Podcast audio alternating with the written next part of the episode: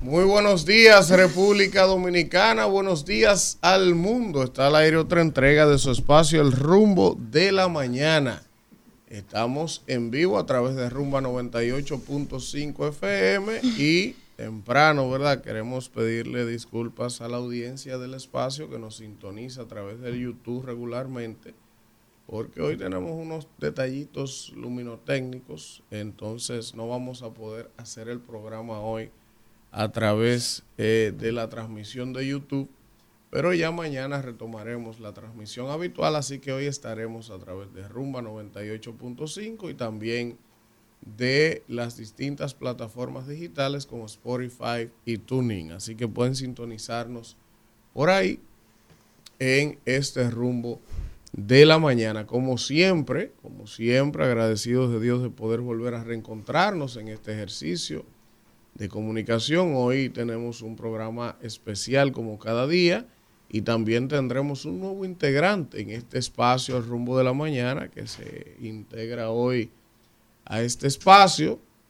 Más adelante le diremos de quién se trata, pero estará con nosotros a partir del día de hoy un nuevo integrante en este espacio de El Rumbo de la Mañana. Así que aprovecho para dar los buenos días a mis compañeros que ya están por acá Danira Caminero, Víctor Villanueva, Kimberly Taveras y Alfredo de la Cruz. Buenos días, Elvin, Víctor, Kimberly, Alfredo. Buen día a toda la gente que está en sintonía en este martes 28 de, de noviembre. Siempre agradecidos de Dios de estar aquí una vez más de pie ante la República para llevarles a todos ustedes análisis de manera veraz y objetiva de los hechos nacionales e internacionales. Buen Víctor Villanueva. Muy buenos días, buenos días a toda nuestra audiencia, buenos días a toda la República Dominicana que está en sintonía con este espacio El rumbo de la mañana. Este programa que va trazando la pauta en todo el acontecer de lo nacional e internacional, que no es poca cosa, señores. Como dice el Gran Wyoming, usted pudo haberse enterado por ahí cualquier información, pero de la verdad, solo la verdad de los hechos, eso que aún la filosofía no concluyen definir aquí sin cortapisas en el rumbo de la mañana en RCC Media. Bueno, señores, ayer eh, el presidente también volvió a plantear, a hacer muchos planteamientos en, el, su, en sus intervenciones de la semanal. Y ahí eh, vamos a sacar muchas cosas porque aparentemente no se le está informando debidamente, quiero creer yo, eh, porque ya el umbral fuera de lo que decía hace un momentico de la verdad, yo creo que él no se dedica a eso. Buenos días, señores, compañeros. Usted está muy eh, PRM hoy. Kimberly hoy es el PRM. iconográficamente. Lástima, que no puedan ver, la verdad. Que no puedan ver de momento. Muy buenos días a mis compañeros, Elvin, Danira, Víctor y Alfredo, y a todos el equipo que nos acompaña de producción. También a todos los padres de familia que se dirigen hacia sus trabajos y las madres también, obviamente, claro que sí. Padres engloba ambos, ¿verdad? que se dirigen hacia sus trabajos en este martes productivo, también a todos los padres que van camino hacia la escuela de sus hijos a dejarlo, como mi esposo Jason que va con nuestros cinco niños de camino a la escuela hoy, a todos los choferes. Así es. Saludos saludo al próximo diputado. El fin de semana tuvo una actividad. Hoy tiene el día libre, la coordinación del otro rumbo del, del YouTube. del chat. YouTube, conchale. El coordinador del otro rumbo iba a estar libre. Este, pero sí, señores, eh, también hablar un poquito sobre la semana. Ustedes saben que ayer el presidente Luis Abinader habló que los daños de las lluvias del pasado 18 de noviembre ascienden a los 8 mil millones sin de contar Lo de sin obras contar públicas. lo del Ministerio de Obras Públicas. Es una tragedia que nos eh, va a seguir azotando por muchísimo tiempo y esperamos que obviamente lo podamos afrontar de la mejor manera.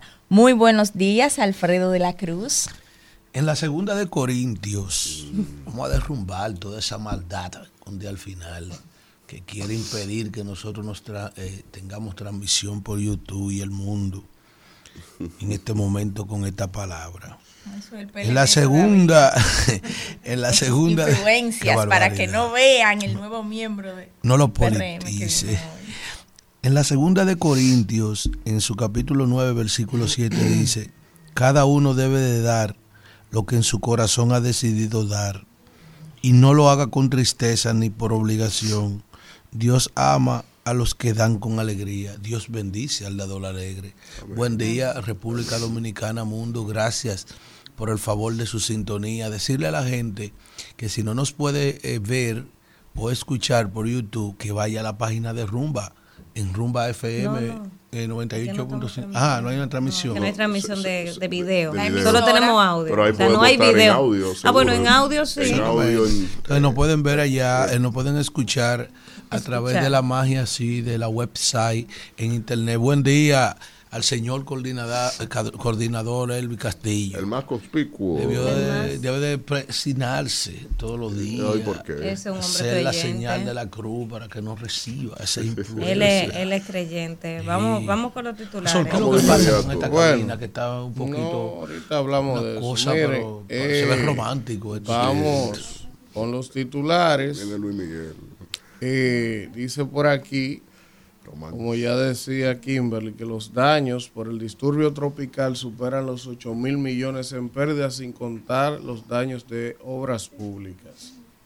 También dice que el gobierno del presidente Abinader ha anunciado los programas y bonos eh, del gobierno para la Navidad 2023, la Navidad del cambio. Dice por aquí que hay un nuevo centro de retención vehicular y estaría listo en abril del año que viene. Es un nuevo canódromo porque ya están mudando el canódromo. Ya lo porque estamos dando, porque el dueño necesita su terreno. También en la República de la Guayiga, todo está en la República de la Y Guayiga. le van a decir el nuevo por canódromo. odio, por odio y enemistad hacia él. Dice Jean Alain que es ilegal que Jenny Berenice llevara investigación.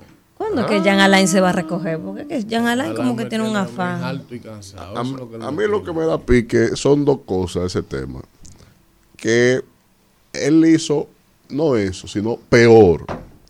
Pero lo que me da cuerda es que uno tenga que legalmente darle la bendita razón a un individuo que atropelló tanto, sin piedad, de manera, carajo, que, que daba vergüenza, como inclusive abusaba de su condición de procurador. Entonces, pero ahora una víctima, qué vaina. Al final terminaremos todos pidiéndole perdón a Yo- ese, a ese santo. sé- Pero que hay que hacerlo. Yo, yo decía el otro día aquí que aunque él tiene razón en lo que él plantea, probablemente, ¿eh? es irónico, lo mismo que tú dices. Un tipo que fue un violentador de derecho, un abusador, un atropellador, hoy no, está no, pidiendo atropelló derechos. como le dio la Hoy gana. está pidiendo derechos, y está pidiendo que se le respeten los derechos, es la vida. Pero tú sabes que, Se la Pero- vida es pero una también- rueda, la vida es pero que Pero también, él, no- él no ha también- aprendido muchas cosas porque él sigue con su misma soberbia, con su misma prepotencia, o sea, con, con su mismo ego, como que, Sí. como que, o sea, él no aprendió nada de este ¿Y qué proceso. cosa? Mire cómo ya hoy estamos viviendo otro Consejo Nacional de la Magistratura. habla de eso hoy. coincidencialmente.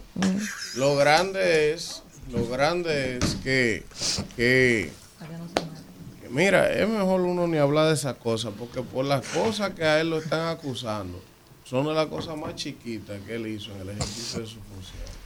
Sí, sí. De la chiquita. Si, si saliera, No, pero, pero no es tema de eso. sí, si, si hubiésemos querido. de. Mira, la humanidad lo que ha hecho es, tiene tribunales internacionales para los crímenes que son de atrocidad o de implicación internacional o casos muy específicos. Los tribunales Nuremberg, el tribunal eh, de, de- de los atentados, eh, de los asuntos en, en Hong Kong, eh, el tribunal eh, penal internacional. Bueno, tú Ahora tienes legislación para, específica. Para los asuntos climáticos, la justicia climática. Sí, de, de- de justicia ambiental. Entonces, tú tienes ahí, si tú querías, vamos, íbamos a crear entonces una legislación específica para tratar a Jan Alain.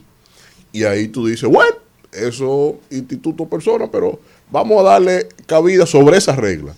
Pero tú torcer las reglas para hacer valer las atropelías de otros, a mí en, la, universidad, donde quiera que he estudiado derecho y he estudiado en el mundo derecho, de los romanos germánicos, tiene que haber norma persistente para usted implicarle o doblegar las cosas, si no tiene que soltarlo. Lo que sí yo coincido con Víctor es que evidentemente a la magistrada Berenice se le ve un ensañamiento contra el señor Alain y eso no debe ser, ni contra él ni contra nadie. Se supone que se trata de derecho y de justicia.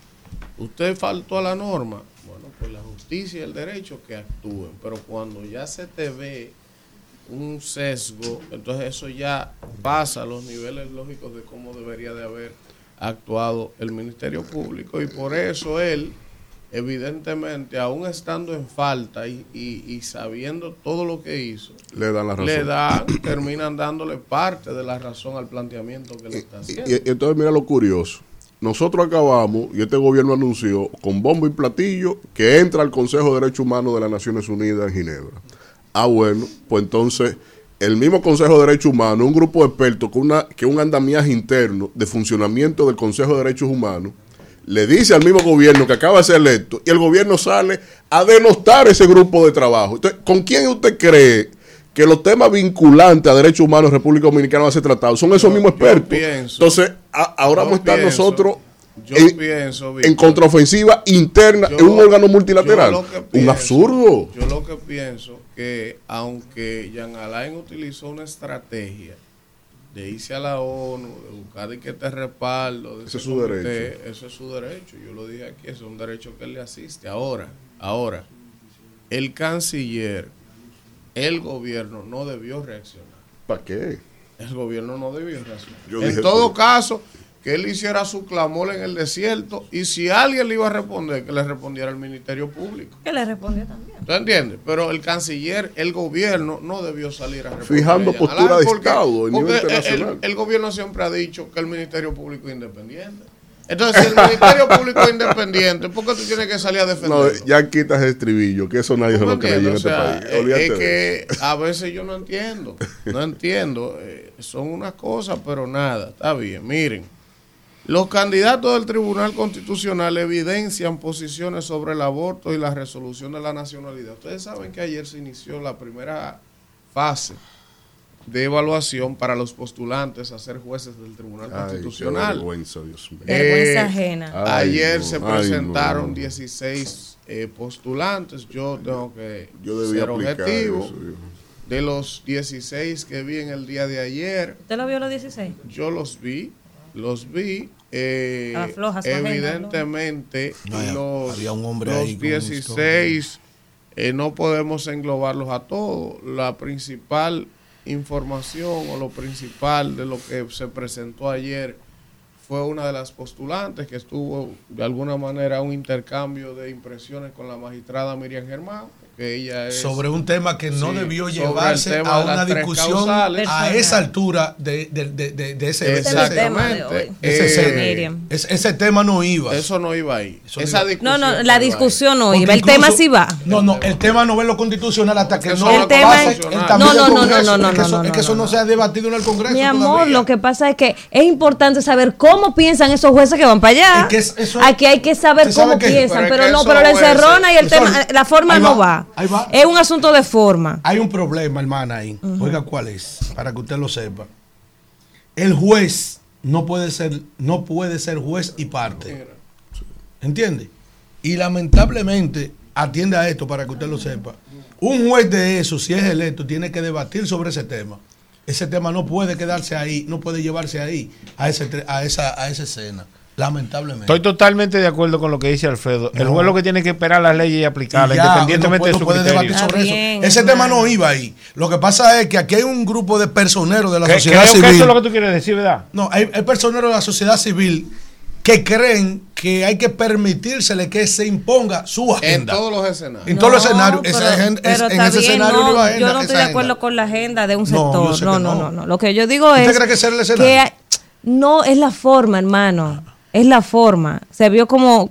Pero está bien, yo voy a hablar de eso ahorita. Pero no es la forma de, de, de la magistrada, que no fue yo- la, la yo- correcta. Eso, al final y al cabo, yo no sé qué motivó a la magistrada procuradora a, a hacer entrar en a- así.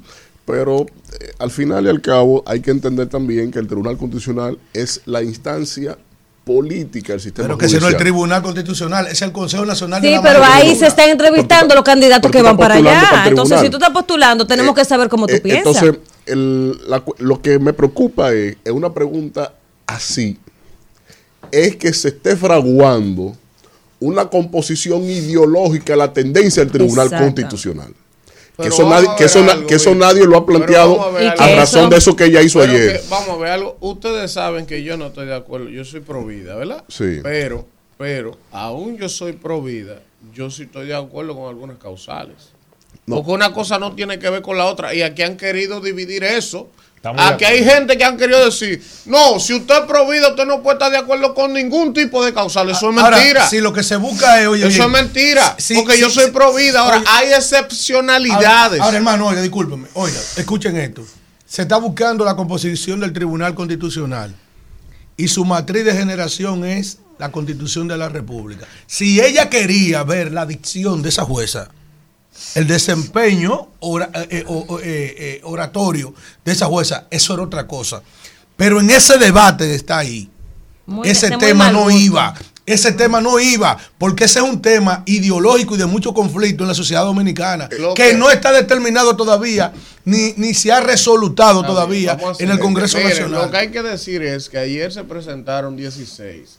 Son 115. Y no se Van a sacaba estar- uno. Van a estar evaluando todavía 101 más hasta el 7 de diciembre. La, el primer grupo de ayer estuvo flojo realmente. Oye, y la, y la que dijo, la que dijo que ella debería estar ahí porque ella sabe de electricidad. No, y para darle clase a todo el que Es está que ahí. ella sabe de el que electricidad y que ella le mandó No, un- hermano, que ella le mandó su currículum a la no Es por vicepresidenta uno denostar a nadie, ¿verdad? No es por uno denostar a nadie. para que la pusiera en un consejo no, no es por uno denostar a nadie, pero yo vi uno de los postulantes que llegó a ese escenario y fue entrevistado Con la corbata con to- la to- corbata todo torcida, la camisa sucia, su, tú- Una- una- oye una- hermano, usted puede estar llevándoselo mandrake el, el bico, usted tiene que mandrake el mago, usted tiene que y coger- ese día para ese escenario usted hasta De- con una alquila, camisa, alquila apretado con una corbata y usted se pone más o menos decentico porque Se usted baña, va a usted salir se frente Yo al vi- presidente y frente Mira, a un sabes- escenario, hermano. Estaba con la corbata aquí. Yo- eh, yo con la que corbata de este que lado. la Tú digo, sabes, Elvin, hermano, que pero se- así es que usted quiere ser se des- Tribunal Constitucional. Se dice, Descartado. se dice que ya se saben quiénes van a ser los Sí, jueces. sí, sí. Y se que ahí sepa. metieron en la cola No, un pero- reguero. Pero, está bien. De mula de supongamos- traqueo. Porque eso también, eso no van a ustedes hacerse los suizos. ¿Cuándo no ha sido así? Pero nadie No, está no, diciendo que no, ha sido así. Nadie está diciendo no. que yo me quillo con Se él. lo reparten entre Siempre todos. está sí, repartido, ya está repartido. Él venir a decir aquí Ya. que no. Vamos, Cada Rigo. vez cuando el PLD le tocó designar No, a su sí, juez, él no, se lo no. repartía. Pero, pero usted me escuchó. y, por- y acuérdense los reclamos que había, que ponían los tipos de mojiganga, ¿quién está pirando, sabiendo quién iban a hacer, que porque eso siempre ha sido ¿Quién es así. que está diciendo que eso, es político? político. Eso es político. Ve acá, y así debe ser. pero, ah, Ya, porque que ¿qué lo, Víctor ¿Cuál es la alternativa? no, no, no. eh, ¿qué- ¿Cuál es la alternativa Sí, que no sea así? político otra cosa. Lo que estamos diciendo es Ya que está como eso, siempre eso se sabe. rato. ¿Quiere que te diga los nombres ya? Ah, No, yo, no, yo tengo los nombres. ¿Eh? Yo sé tienes, va, pues, y yo sé quién va a presidir ahí. Pero dilo. ¿Quién va a Y hay, y hay una pugna Julio. entre dos grupos económicos de este país por poner a uno de los dos que están. Pero dilo, tú eh, no lo tienes ahí. Sí, yo lo tengo. Pues entonces dilo. No, no, no. Pues yo lo voy a decir. No, no, no, pues dígalo Ah, usted. pues yo no voy a tiene meter en aquí. eso. Entonces está bien. No. Si usted no tiene Dígalo miedo, vale para decir, No, vamos a miedo hacerlo. no, lo que Ven. pasa es. Ven para que quede en la historia. Usted ven. sabe dónde yo trabajo. Yo no voy a, cómprese un a gato generar problemas. ¿Cuántos jueces Eh, son? ¿Cuántos son? No son siete. se- ¿Cuántos que son? Son no, seis, seis. seis jueces. Ah, se va a tiene elegir cuatro. y Ah, al tiene cuatro presidente ahora del tribunal. Ah, tiene cuatro. Dígalo. Espérate. Sí. Tú no lo vas a decir, lo vas a decir yo. Dígalo usted. Atiende. Yo confío en usted. Fidi Ariti está clavado ahí. Fidi Ariti está dentro. pues ese es mío. Sí, Ah, perdóname. yo tengo un juego. Que- se entrevistó ayer. que- y tuvo una buena allá, participación. Está mío. clavado. Fidi Aristi es bueno. El juez Napoleón Esteves Lavandiel. Y eso no lo acuerdo con, con Karina Aristi. Perdóname. El juez Napoleón Esteves Lavandiel, que es de la Suprema Corte de Justicia, Y puede que lo presida. que es el, el juez que está llevando en la Cámara Penal como, intru- como intrusión en la Suprema Corte de Justicia los diputados del PL, del. PRM que están siendo judicializados por aquellos casos. Y puede que lo presida. Raimundo H. Porque quiere sacarlo a la Cámara Penal. también está ahí clavado. Ese de, de- de aquí, de- del sector del PRM. Y Argenis García, que ese de ustedes, Víctor. Argeni García, magistrado del Tribunal de Superior de Administrativo. ustedes, de ustedes. de- es que ellos se lo del. De la repartieron entre todos los políticos. Entonces dejen la hipocresía aquí. no. Se los ¿Eh? repartieron entre todos.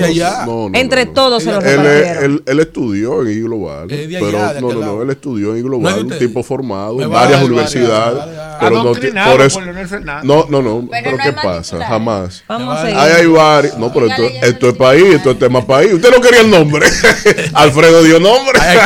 Señores, Clavados. Pero mira, te, te después, falta, después todos los que están en la fila, No. si quieren que se retiren, Te- Juan para su casa, no pasen Te falta no ¿verdad? puede ser de relajo. te falta uno. Dilo que Señores, dos. Te, miren. fal- te falta el que más posibilidades tiene. Vamos, vamos a continuar A con los titulares. Miren, Guárdenlo ahí, dice que ya yo aquí- nombres.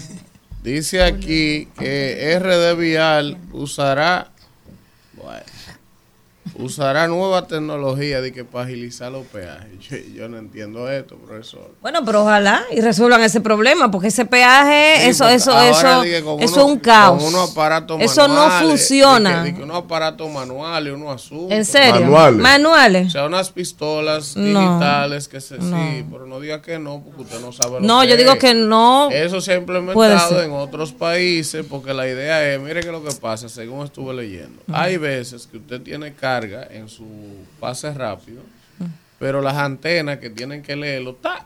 no Ah, abren, sí. no abren. Entonces ellos van a tener los cajeros una pistola para pasarlo y que usted no tenga que, que ir a Pero, abrir. pero ellos anunciaron hace par de meses Bueno. que habían eh, actualizado el sistema, Bueno, que no sé qué, que lo estaban cambiando. Entonces votamos ese dinero y ahora volvemos. Parece que el software, algunas eh, de las tarjetitas con carga, las antenas no la leen. Entonces, cuando Le no digo- la leen, hay que esperar que venga una gente. Les voy a decir lo que está de pasando con esa recarga. Bueno, el caso pausa. es que ellos han anunciado que van a implementar una tecnología nueva para evitar los Entonces, por ejemplo, los vehículos que tienen esa el, el ticket arriba. Arriba, yo lo tengo arriba. Yo lo ¿Cómo tengo va a- arriba, Ella ¿cómo va lo a va a sacar el brazo así. va. No, va a se ser va a parar, se va a parar, porque una Mira. No, porque yo lo tengo de arriba, supermercado, son inalámbricas. En, lo- bien, pero yo- en los países gente blanca, Se desde hace décadas, eh, tú a Miami y eso es con una foto, pla, pla. O sea, tú cruzas pues, y tú ni reduces oye, oye, velocidad, el alemán, ni ojalá- países Y eso blanca. de gente blanca. El Entonces, alemán, pra, pra. El blanco ¿tú te oscuro. imaginas? Eso tiene décadas en funcionamiento. Es decir, no es ciencia ficción, no hay que ir a la NASA. El alemán. Solo es colocar eso. Bueno, pues yo tengo En que aspirar a eso. de ¿Y a quién yo voy a aspirar? A Burundi, a Djibouti. Yo tengo que aspirar vámonos, a Alemania, Vámonos, Isidro. a Suiza.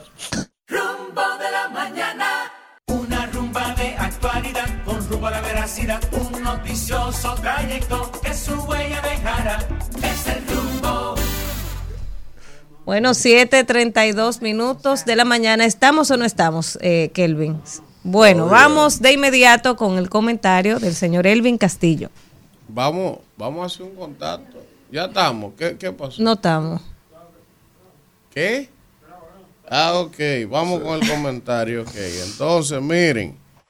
Eh, yo quiero hoy hablarles de un tema que yo creo que es importante porque ayer el Banco Central de la República Dominicana ha vuelto a hacer una emisión de 25 mil millones de pesos. Ellos han liberado unos fondos, dice el gobernador del Banco Central, que eso es para que las pequeñas, medianas eh, empresas del país puedan afrontar los embates del fenómeno atmosférico reciente para dinamizar la economía a una tasa de un 9%, que es una tasa sumamente blanda, y también ha dicho que de esos 25 mil millones de pesos se van a disponer unos 5 mil para que la gente renegocie préstamos. O sea, por ejemplo, yo que tengo un préstamo que me está matando a una tasa de un 16%, un préstamo hipotecario, se supone que de esos 5 mil millones de pesos yo hubiese podido coger,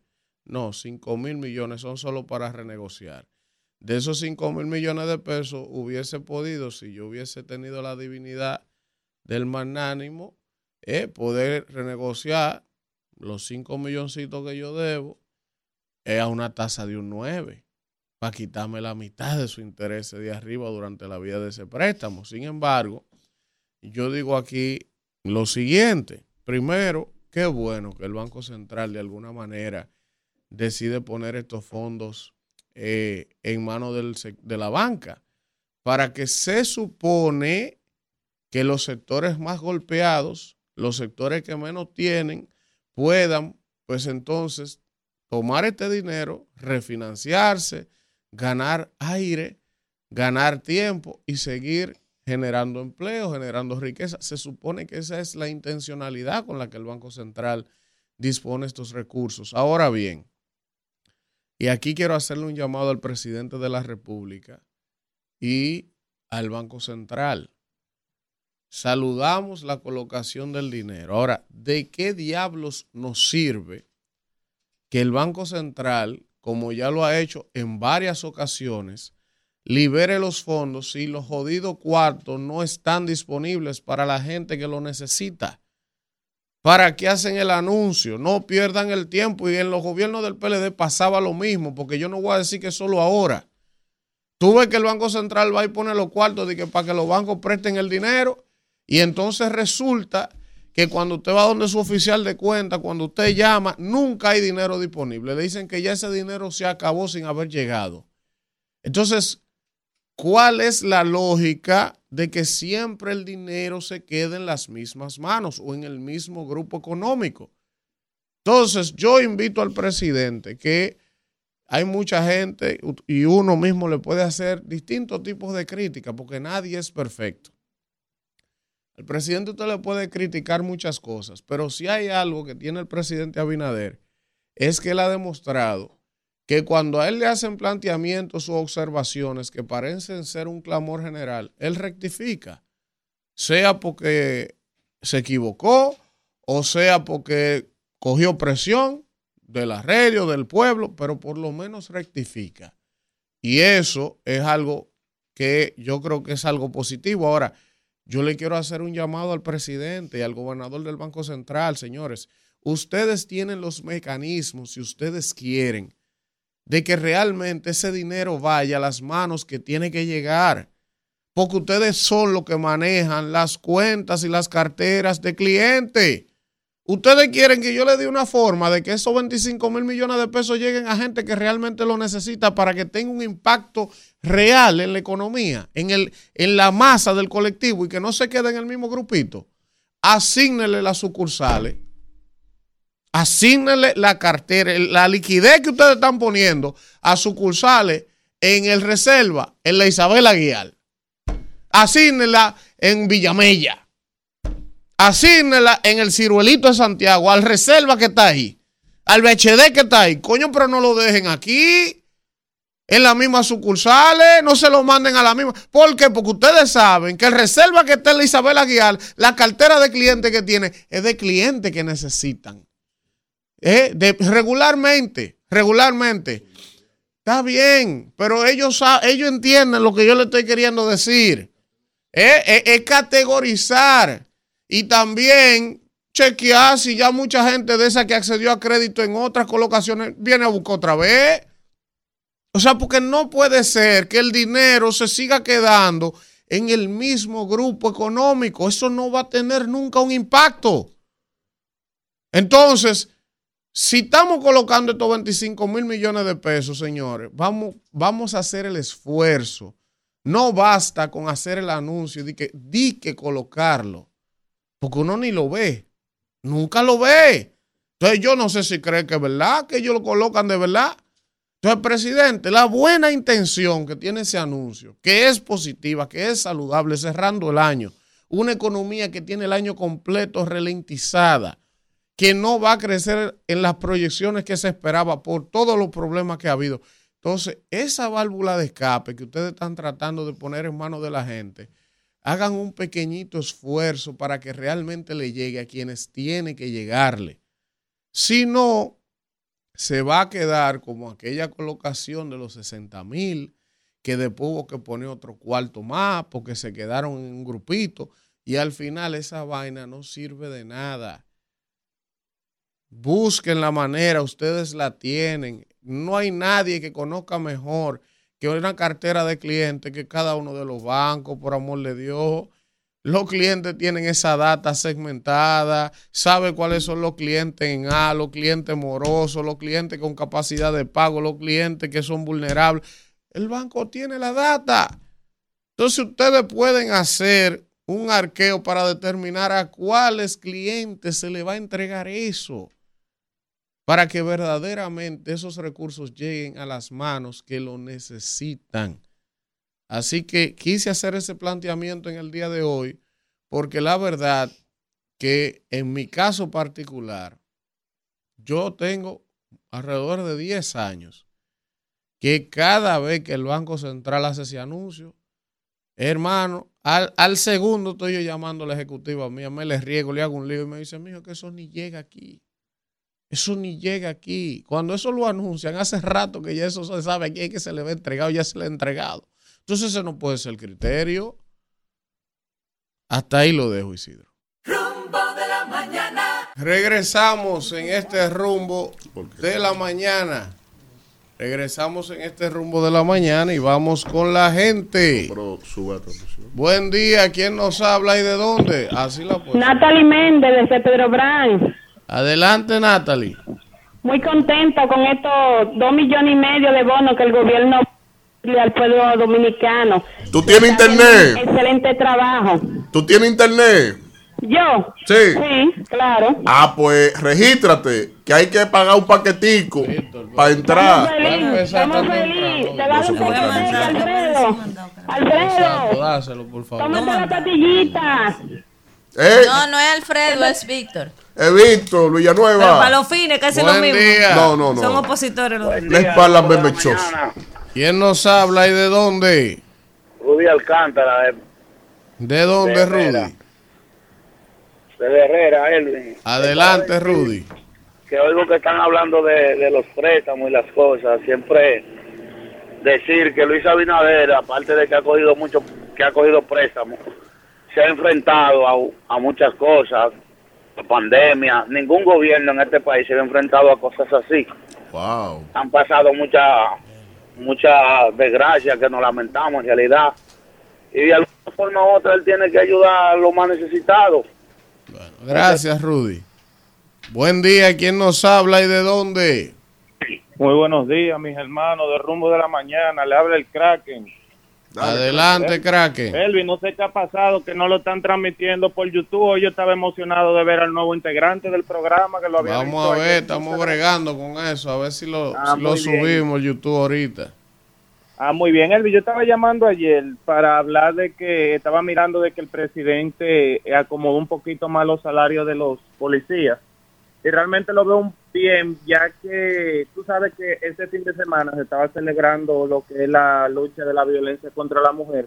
No sé si tú supiste que aquí en la parte sur de Barahona ocurrió un hecho un poco lamentable en donde un señor estaba con una joven que es mucho más joven que él y la citó a un lugar para tener relaciones con ella, luego matarla y matarse él.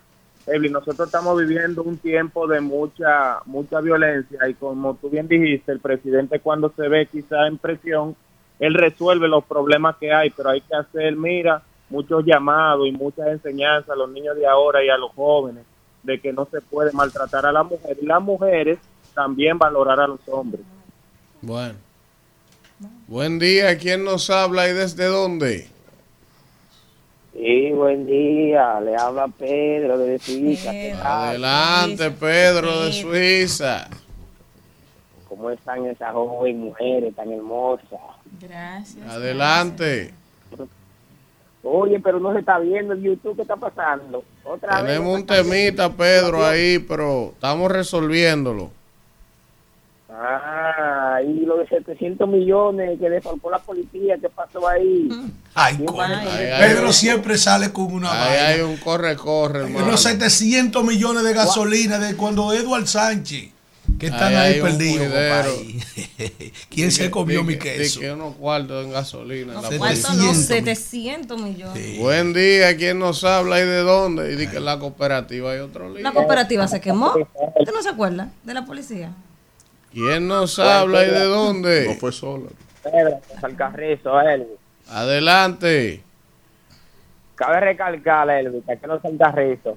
El proyecto de la circunvalación está avanzando bastante. Excelente gestión ha hecho el ministro de Obras Públicas de Línea Ascensión, encabezado por el presidente Luis Abinader. Que sigue el cambio, que eso va a ser una buena carretera que nos va a llevar a cualquier parte del país más rápido. Bueno, gracias. Buen día, ¿quién nos habla y de dónde? Buenos días, Elvi. Diablo, por fin la gurrupela me dejó entrar, compadre. Fidel. Diablo. Elvi, saludo a Miguel, a- al príncipe de Galilea y a esas dos bellas damas.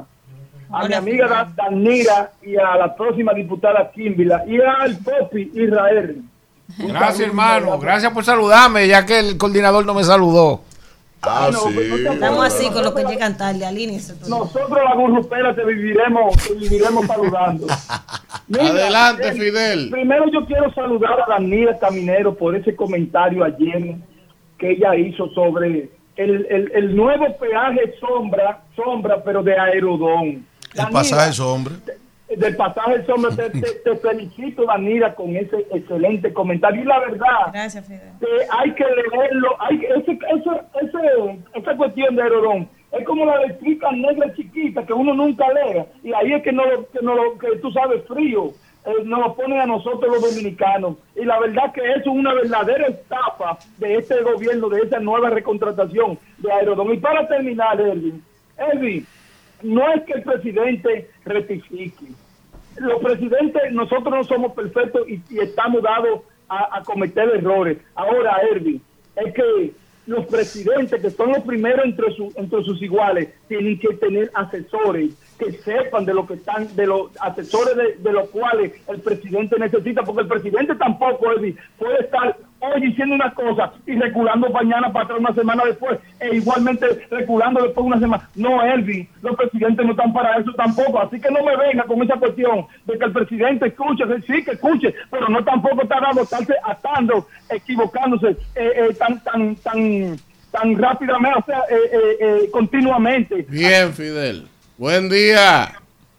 Buenos días, Elvin. Dios te bendiga a todos. Amén. A mi querida Kimberly también. ¿Quién nos habla y de dónde? Jacqueline de Palmarejo. Adelante, Jacqueline. Eh, quiero eh, felicitar la iniciativa que ha tenido el Plan Social y también que ha tenido Gloria Reyes con los bonos que va a entregar ahora en Navidad para la gente que realmente lo necesita.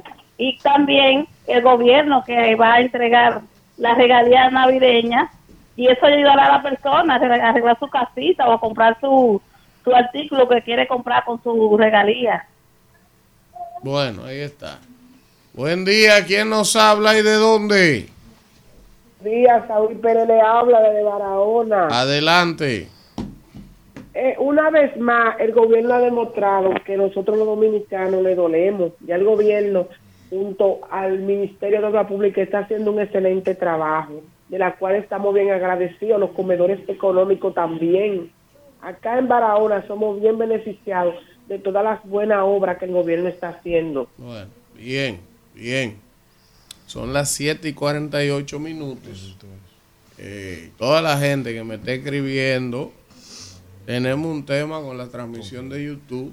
Estamos tratando de resolverlo, pero mientras manténganse escuchando eh, la página web de Rumba, eh, la emisora. Busquen por ahí la alternativa en lo que resolvemos lo del YouTube. Buen día, ¿quién nos habla y de dónde? Buen día, equipo Alfredo Zapata de este lado. Hola, Alfredito. Wow, están, están agradeciendo hasta la, hasta la realía, el, el sueldo 3. Diablo, eso es por ley. Mío. eso es por ley, eso no es, eso no lo ve el presidente. eso es por ley. Pero déjame referirme un poco- Es que de verdad, es que también. Pero déjame, déjame, déjame referirme al tema de Elvin. Yo tenía un tema político, pero me voy a referir al tema de Elvin. Mira, esos 25 mil millones, yo no estoy tan, tan de acuerdo contigo que en los gobiernos del PLD no se veía. El gobierno del PLD asignaba un monto siempre al, a, a- ¿cómo es que se llama esto que tiene el Banreserva para las pymes? Bueno, Alfredito, yo tengo que hablar de mi experiencia. Sí, está bien. Tú hablas De la tu mía. pero Yo nunca he podido pero- tener acceso a esos fondos. Nunca. Pero yo he, Cambio de gerente. yo he- yo he mira, yo he sido. No, no que cambie yo de gerente, que trabajo, usted sabe que eso no llega a nada. explicarte, Déjame explicarte. Yo Ujú. trabajo, yo trabajo como asesor financiero de varias empresas. Y en, en ese tiempo, yo tengo 10 años desempeñándome en, esa, en, en ese sentido. Yo había podido conseguir a mis clientes de esa reserva, o sea, de, de esos fondos. Yo le había, no mucho, no lo que quería el cliente, mi cliente, pero sí le conseguía. Pero Bueno, hay, hay que darte felicitaciones. No, en realidad se llegaba y se, se listaban los, los- los beneficiarios. Mire, no diga eso, que Por aquí favor, nadie podía hacer de esos fondos, la gente de abajo. No, no, no, Elvis, para terminar, que me interrumpen. Está bien. Sigue, Alfredito, Oye, oye, sigue. al final, aquí lo que hay ahora mismo, que cada vez que los amiguitos de Luis se- se- no tienen liquidez, manda al Banco Central a tirar 25 pa- mi- mi- miles de millones para que esos grandes empresarios, amigos de Luis, se beneficien. Eso es. Ahora, Israel, usted que es economista, que vive, que solo tiene como principalía ese tema. Bueno, yo vivo Eh, de eh, eso. eh, ¿Es verdad o es mentira? Re- realmente es sumamente difícil Ya. acceder a esos recursos. Y siempre ha sido así. Por varias razones. Primero, 5 mil millones de pesos lo, lo coloca cualquier sucursal del polígono central. Cualquier sucursal en la avenida Winton Churchill coloca ese, ese dinero. Si se segmentara, como bien tú estableciste en tu comentario, que me parece brillante para no ser especialista, pues definitivamente pudiera llegar a una mayor franja de público que real y efectivamente lo necesita. Buen día, ¿quién nos habla y de dónde? Buenos días, muchachos. Dani Duvergé de los Alcarrizos. Sol, eh, dígale a la gente Hola, que, Dani. que la transmisión en, en la website, en la página de Rumba, está en vivo, en video. Se Ya, puede ya ver. la gente lo sabe, Alfredo, eso. Ya la gente está informada. Fíjense, Qué los- Qué Dale. Dani. Qué En los gobiernos anteriores, ¿por qué razón ese problema no pasaba? Que el dinero que con problemas, sí mucha gente podían obtener, como dice Alfredo, Alfredito, la gente podía tener ese préstamo sin tener que estar haciendo mucha laca. Pero Yo tengo un préstamo de eso. Me voy Sí, por otro pero lado. tú sabes que no es verdad. Ustedes, eh, muchachos, ustedes no se han dado cuenta del problema que hay entre Venezuela y Guyana, ¿verdad que no? No, no. Sí, no. sobre Ah, territorio, pues, soberanía ellos territorial. tienen mucho con ese conflicto, sí. Sí, pero ya ahora eh, el mandatario de Venezuela se refirió a eso y habló de que los países que estén metidos en ese contrato que hay, porque Guyana metió mucha gente en un contrato que hizo, o sea que la siembra de maíz de nuestro país parece que fue otro dinerito que se avanzó que también va a caer como el Intran. Qué buen. Y, fue visto por la diplomacia Buen venezolana día. un Día de la mañana, le habla Stephanie de la cueva de Pedro Brán. Hola, Stephanie. Elvin, nos sentimos muy orgullosos de nuestro presidente por seguir al lado de, de Raquel Peña, nuestra vicepresidenta. ¿Eh? Y vuelve y vuelve. Que levantase. Buen día, ¿quién nos habla y de dónde? Buen día, Carmen Suárez. Hola, Carmen.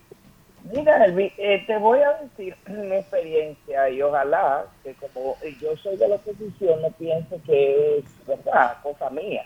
Hace como 10 años, 10 años, mi primer apartamento en Santo Domingo Este Cancino de manera especial, 2.8 millones de pesos, lo conseguía una con una tasa de un 5, iniciando un 7.5 de una liberación de unos fondos para vivienda de menos de 5 millones de pesos. Correcto. Y lo conseguí.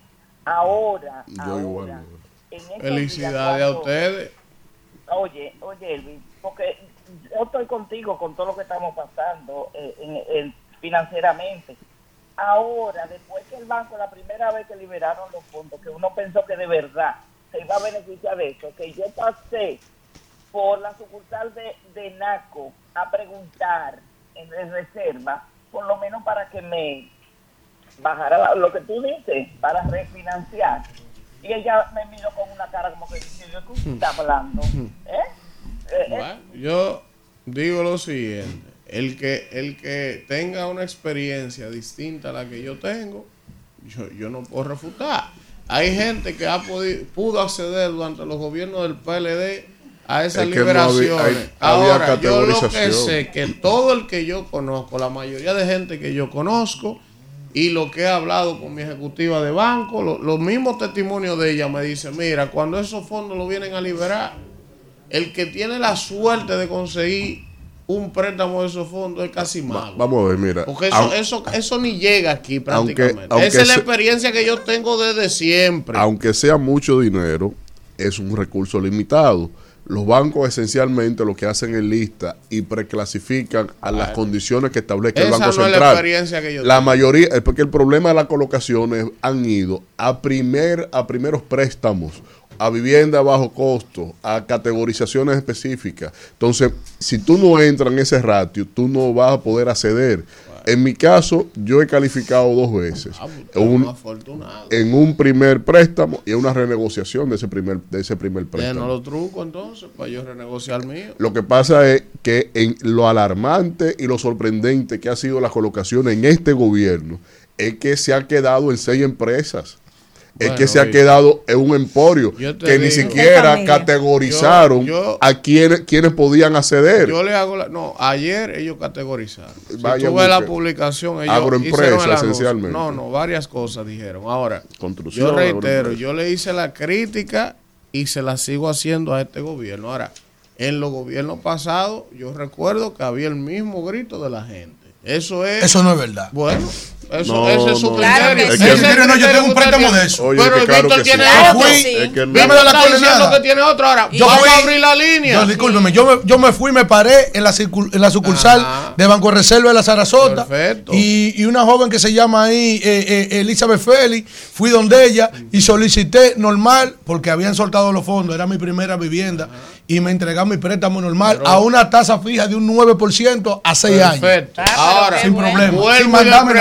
Pregunto, vuelvo y le pregunto al especialista de eso aquí en esta mesa. No Israel Abreu, ¿ha habido o no ha habido toda la vida esa queja de la Claro. gran parte de la población? Claro que sí, si se abren los Claro, teléfonos, ya. sí se Claro puede que sí, comprobar. eso no es de ahora, eso es viejo. ya, venía a decir que ahora Que quizá una a veces- responsabilidad. De- de- Antes esos- de- esos de- cuartos de- Ah, de- quizá antes menos y ahora más.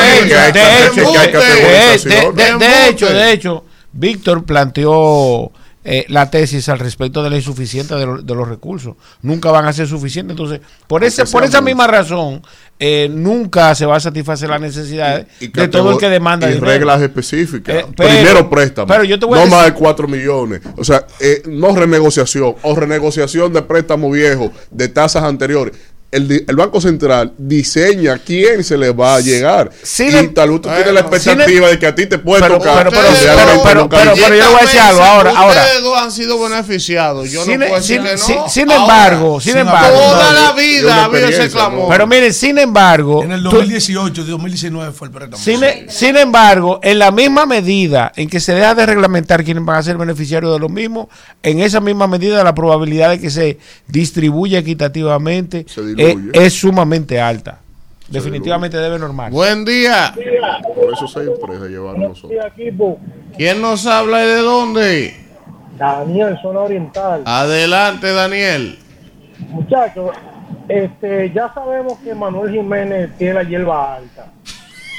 Pero ahora es que este pueblo está apagado, viejo. La San Vicente de Paul está apagada. La Alfredo, de Gol like, que yo está se lo advertí. apagada. De verdad. La carretera Mella está apagada. La basura está creciendo. Está bien que ya tiene la hierba alta, pero ya que, que haga algo, para que por lo menos ya cuando iba a salir hizo algo. El último día de Manuel Jiménez hay que hacerlo como se hizo con el, la peregrinación del el entierro de Alejandro Magno. Ay, Dios mío. Vamos, Víctor. Buen día. hay que hacer como es. Buenos días. Sí, ¿quién nos habla y de dónde? Hola. Se fue. Buen día. Buen día. Buenos días. ¿Quién? El León, de Manhattan. Sí, el León. No, para, para decir eh, de los préstamos. Mira, él está apoyando la vagabundería porque esto Ah, eso es vagabundería, ¿verdad? Ah, pero que se lo dio ustedes. La verdad es absoluta de ustedes. Gobierno, a seis empresas eso nunca había sucedido en República Ah, Dominicana. no. Pero de eso Claro que estamos que hablando. sí. Él no está dando no. razón. Quizá en alguna, ahora en, en mayor no. medida, pero mayor siempre me- ha sucedido. En única medida. No, no, Está siempre ha bien. En sucedido. única Sí, medida. está bien. En está única. bien. Antes no, antes Es le llegaba a tú por los quieres decir barrios que iban. tú estás- ustedes iban por los barrios dándole a la Tú casa a la estás gente. con la tendencia, Bueno, la narrativa, la La estrategia narrativa eh, no. eh, propagandística La del gobierno la de que para lo que le conviene 20 años atrás, profesor. para lo que no le conviene, Usted puede decir única vez en la historia. Usted puede decir lo que usted quiera. Si usted hace una encuesta, esos fondos No, nunca a una han encuesta llegado. que es más reciente de los fondos liberados por este gobierno, ¿quién se, nunca. quién se benefició? Pero ¿quién está diciendo Abre la que encuesta, este que yo te voy a dar los nombres, los apellidos de quienes sí se ¿quién está diciendo? Están discutiendo, están- discutiendo dos temas tuyo. diferentes. Están discutiendo Ese es dos temas diferentes. Eh, nadie está Es diciendo él que están llegando en este gobierno. Ahora tampoco llegaban. No, no, no. Que Tampoco. a- pa- No pa- me gusta ver pa' la salvar a este, ¿quién situación. baja lo de atrás? No, No, no, para salvar a este. Eso es que no llegaban. Vámonos. La realidad. Bueno, regresamos, regresamos, pero Kelvin haga el tiro aquí porque ah, bueno, vamos con el comentario de el látigo de seda. Danira Caminero para usted y para todos. Gracias, Elvin, y gracias a toda la gente que está ahí en sintonía en este rumbo de la mañana. Y yo hoy voy a hacer un breve comentario. Bueno, lo voy a dividir en dos temas. Me voy a referir a lo que hablábamos a inicio en, en los titulares con el tema del Consejo Nacional de la Magistratura que empezó a entrevistar a los eh, postulantes a jueces al constitucional. Y hablábamos del debate de, de- que se hizo viral de los 16, 17 de ayer. eh, uno fue que captó la atención de todos. Y yo ni siquiera voy a hablar del fondo. De una, sí. No voy a hablar ni siquiera del fondo. Y voy a hablar de la forma de doña Miriam, que yo creo que, que hay que cuestionar y llama la atención porque en la manera en que ella cuestionó a esa jueza, a esa aspirante, me recordó mucho a cuando ella le tocó ser entrevistada por Jean Alain. Que ella cuestionó a Jean Alain eh, en esa ocasión y ella decía, eh, la frase que ella le dijo, ella, eh, Miriam le dijo a Jean Alain, hace tiempo que yo aprendí que los demás tratan a uno no como uno es, sino como ellos son. Y hoy yo creo que esa, esa frase se le aplica a ella misma, porque ella fue de una manera muy incisiva contra esa jueza, que no tuvo el mejor manejo, hay que decirlo, no tuvo el mejor manejo, pero la actitud de doña Miriam no fue la correcta, porque usted le está entrevistando, usted le hizo una pregunta, ella respondió, ya, no, no siga, no siga ahí, ahí, o sea, la manera como, como que ella quería avasallarla no fue la correcta, y sobre todo porque usted pasó por ahí, Usted estuvo sentada ahí y a usted no le gustó como Jean Alain la trató. Entonces, hoy usted hizo exactamente lo mismo que Jean Alain le hizo a usted hace varios años atrás. Y no, y digo que no voy a hablar del tema de, del fondo, porque si bien es cierto, o sea, la pregunta que hizo doña Miriam, la procuradora, es una pregunta legítima, es un tema que todos debemos de hablar, que a mí me gustaría escuchar la respuesta de todos, porque es un tema, ese tema de las tres causales, es el tema que tiene eh, trancado el Código Penal en el Congreso Nacional, y es bueno saber cómo piensan los jueces que van a estar ahí en el constitucional para saber cómo van a decidir en algún momento ese tema y el tema de la 168.13. Son temas que hay que hablar, son temas que hay que preguntar para ver cómo piensan ahora. Si ya te respondió, no sigas. La forma en que la jueza respondió, eh, que no fue la mejor respuesta, porque se supone que eh, una futura jueza del Constitucional tiene que argumentar con, con, respuestas constitucionales. O sea, ya no puede hablar de una experiencia y decir que es una familia, que es un incesto. No. Sus respuestas, sus argumentos tienen que ser basados en la Constitución, porque es para el constitucional, constitucional que usted va. Usted no puede hablar de una experiencia y a título personal porque yo soy provida, porque, claro, se le respeta su creencia, lo que usted es, yo soy provida también, eso se respeta, pero sus argumentos deben ser ceñidos a la Constitución, porque usted va a estar ahí, en caso de ser electa, como jueza del Constitucional. Entonces, quería señalar eso por un lado. Por otro lado, yo quiero referirme brevemente al tema de la semanal de ayer. Eh, tuve la oportunidad de ver varias participaciones, eh, las, las, preguntas de los colegas. Ahí estuvo ayer eh, Zoila, la de Solo para Mujeres, Soy la Luna, estuvo eh, ayer en la semanal y ella le preguntó, una pregunta válida porque yo misma me hice esa pregunta cuando vi que es LA semanal. Y ella le preguntó, presidente, ¿es la semanal o LA semanal? O sea, Luis Abinader semanal. Ella le pregunta. Y no me gustó la respuesta del presidente porque el presidente dice, no, es la semanal. No, presidente, no es la semanal, es LA semanal porque L y A están en mayúscula las dos. Entonces, esa respuesta como medio burlona que usted no es la apropiada. O sea, no lo hago en afán de criticar, por criticar, no. Es la forma que a veces usted da unas respuestas como que parecen burlonas, como que parece poco tolerante y no es la forma correcta porque usted decidió estar ahí todas las semanas exponiéndose a las preguntas de los periodistas que van a, a Palacio. Entonces, la forma en la que usted le responde a una pregunta válida, porque yo misma me la hice cuando vi que era LA semanal, entonces es válido preguntarle. Entonces tiene que manejar, yo creo que, y desde el inicio lo dije, el presidente se está exponiendo mucho, se está sobreexponiendo toda la semana y uno valora mucho el ejercicio de transparencia, porque es bueno, porque uno siempre tiene preguntas que hacer y quiere, quisiera que el presidente le responda. Y es un privilegio que un presidente de la República se tome el tiempo para responderte. Ahora, el tono, la forma, hay que cuidarla, porque a veces puede, puede caer pesado eh, y usted puede verse mal ante los, los, los, colegas que están ahí, ante la gente que lo ve en YouTube, lo pueden ver mal, lo pueden ver poco tolerante. Y según va pasando el tiempo y la campaña se va eh, eh, acalorando, las respuestas pueden ser, pueden ser un poquito más ácidas y eso no le va a hacer, no le hace bien a usted de cara a su repostulación. Yo pienso que quizás el presidente debería coger un break, un descanso con el tema de la semanal, porque no le, no le va a hacer mucho bien de cara a, a la repostulación del año próximo. Y sobre todo, por ejemplo, él, él, él hablaba ahí en la semanal ayer también del tema de salud que se necesita, sí, salud, que se necesita, él hablaba del tema de salud, que se necesita eh, más dinero. Y entonces uno se cuestiona, pero hace dos días usted decía que, que usted le rinde el dinero, que tenemos dinero, entonces ayer dice que se necesita más dinero. Se contradice, se contradice en ese escenario, en su escenario. Entonces, yo creo que no le conviene mucho de cara a las elecciones eh, usted exponerse tanto, porque a veces se contradice y eso no le está favoreciendo. Hasta ahí mi humilde opinión, Isidro. Bueno, regresamos en este rumbo de la mañana cuando son ya las 8 y 11 minutos de la mañana y vamos a continuar con los comentarios y es el turno del comentario de Víctor Villanueva. Gracias, hermano. Bueno, bueno, el, quisiera iniciar con este enlace que extraigo de la página de Alfredo de la Cruz TV. Vamos a darle ahí a Instagram, ahí. Vamos a abrirlo.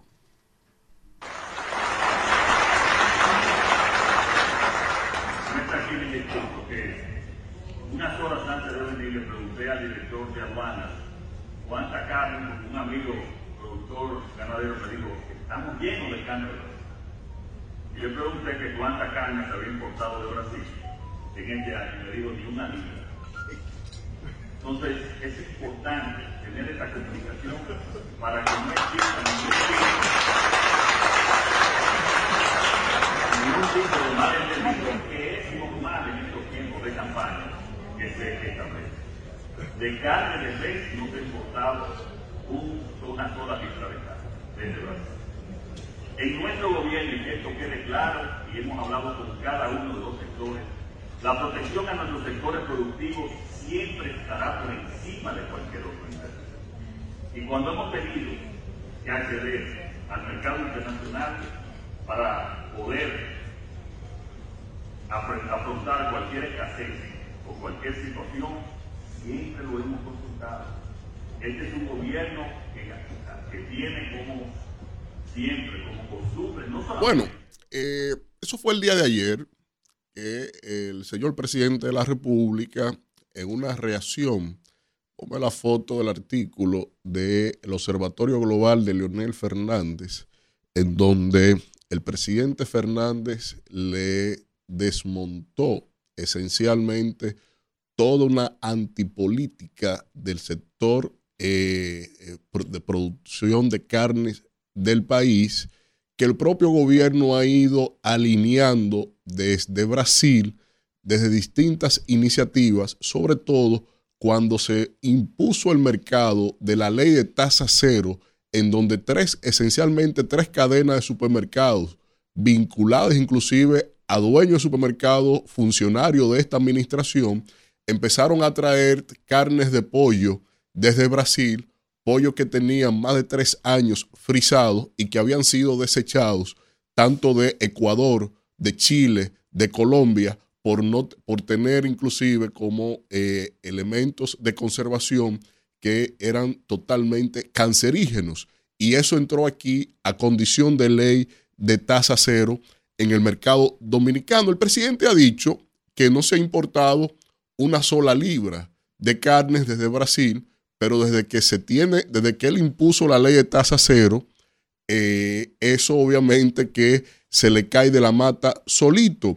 Pero a posterior se ha entendido que también el tema eh, de ganado, eh, bovino, se ha utilizado para traer carnes desde Brasil en condiciones especiales. Pero aparentemente hay una condición de bipolaridad en el ejercicio de las políticas de importaciones de esta administración, porque dado a estadísticas que recoge el propio Ministerio de Agricultura, las importaciones de carne se han triplicado en un lapso de dos años en, este, en esta administración. Vamos a ver, eh, Kelvin, ponme el enlace de Diario Libre que yo te puse ahí para eh, tal vez informarle, no, el otro, para tal vez informarle eh, el enlace web, que es una noticia ahí, para tal vez desde aquí contribuir al propio gobierno, al propio presidente, de informarle lo que tal vez el Ministerio de Agricultura o el director que él citó ahí en esa locución, eh, tal vez no lo informó debidamente. En Diario Libre, si navegamos un poco en la noticia, vamos a ver cómo el, gobierno de Brasil celebra que eh, el mercado dominicano es un, cuando celebra una, un acuerdo que se firma entre la República Dominicana y el gobierno dominicano para la importación de carnes, y eso fue el 9 de agosto del 2023. Y ahí no se ve en pantalla, la, pero quisiera que se viera para que no entendieran que, yo estoy aquí haciendo estratagema de, de, de opositor.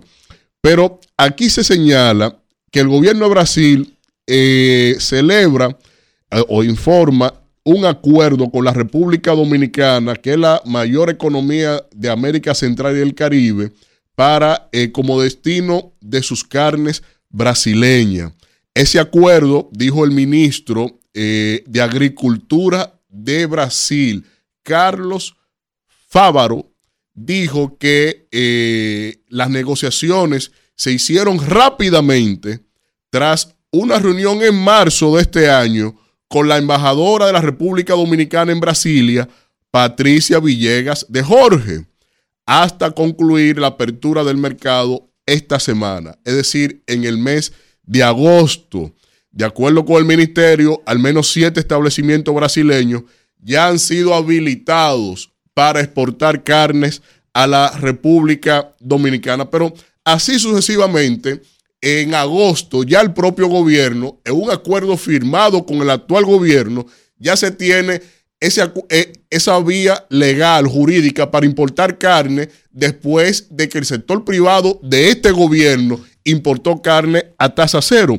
Pero lo importante aquí es en señalar que en el artículo de Leonel Fernández se le dijo cómo eso ha ido impactando en el mercado, en los productores dominicanos, que lo está llevando no solo a la quiebra, sino que han ido denunciando que se ha ido, que se está poniendo en riesgo una medida que nos costó 25 años en alcanzar, que es que desde el Tratado de Libre Comercio con los Estados Unidos, los productores de carne dominicanos ya pueden colocar carnes en el mercado de Estados Unidos. Y eso que es un logro de gestión de continuidad de política comercial de esta administración, empezó hace 15 años, pero en esta administración se consolidó ese logro que este propio gobierno, pues entonces lo ponen en riesgo por el afán de importación de dos o tres capitalistas alrededor de Luis Abinader que lo que buscan esto es una panacea de negocio, pero nos llevan al riesgo de la condición de la fiebre aftosa, de todas las eh, enfermedades bovinas que se pueden, eh, que, Brasil tiene actualmente y que según dice la Asociación de Carnes de la República Dominicana, eh, que no hay condiciones técnicas para la República Dominicana eh, supervisar la calidad de manera fitosanitaria, la calidad de la carne que viene al país. De hecho, de hecho,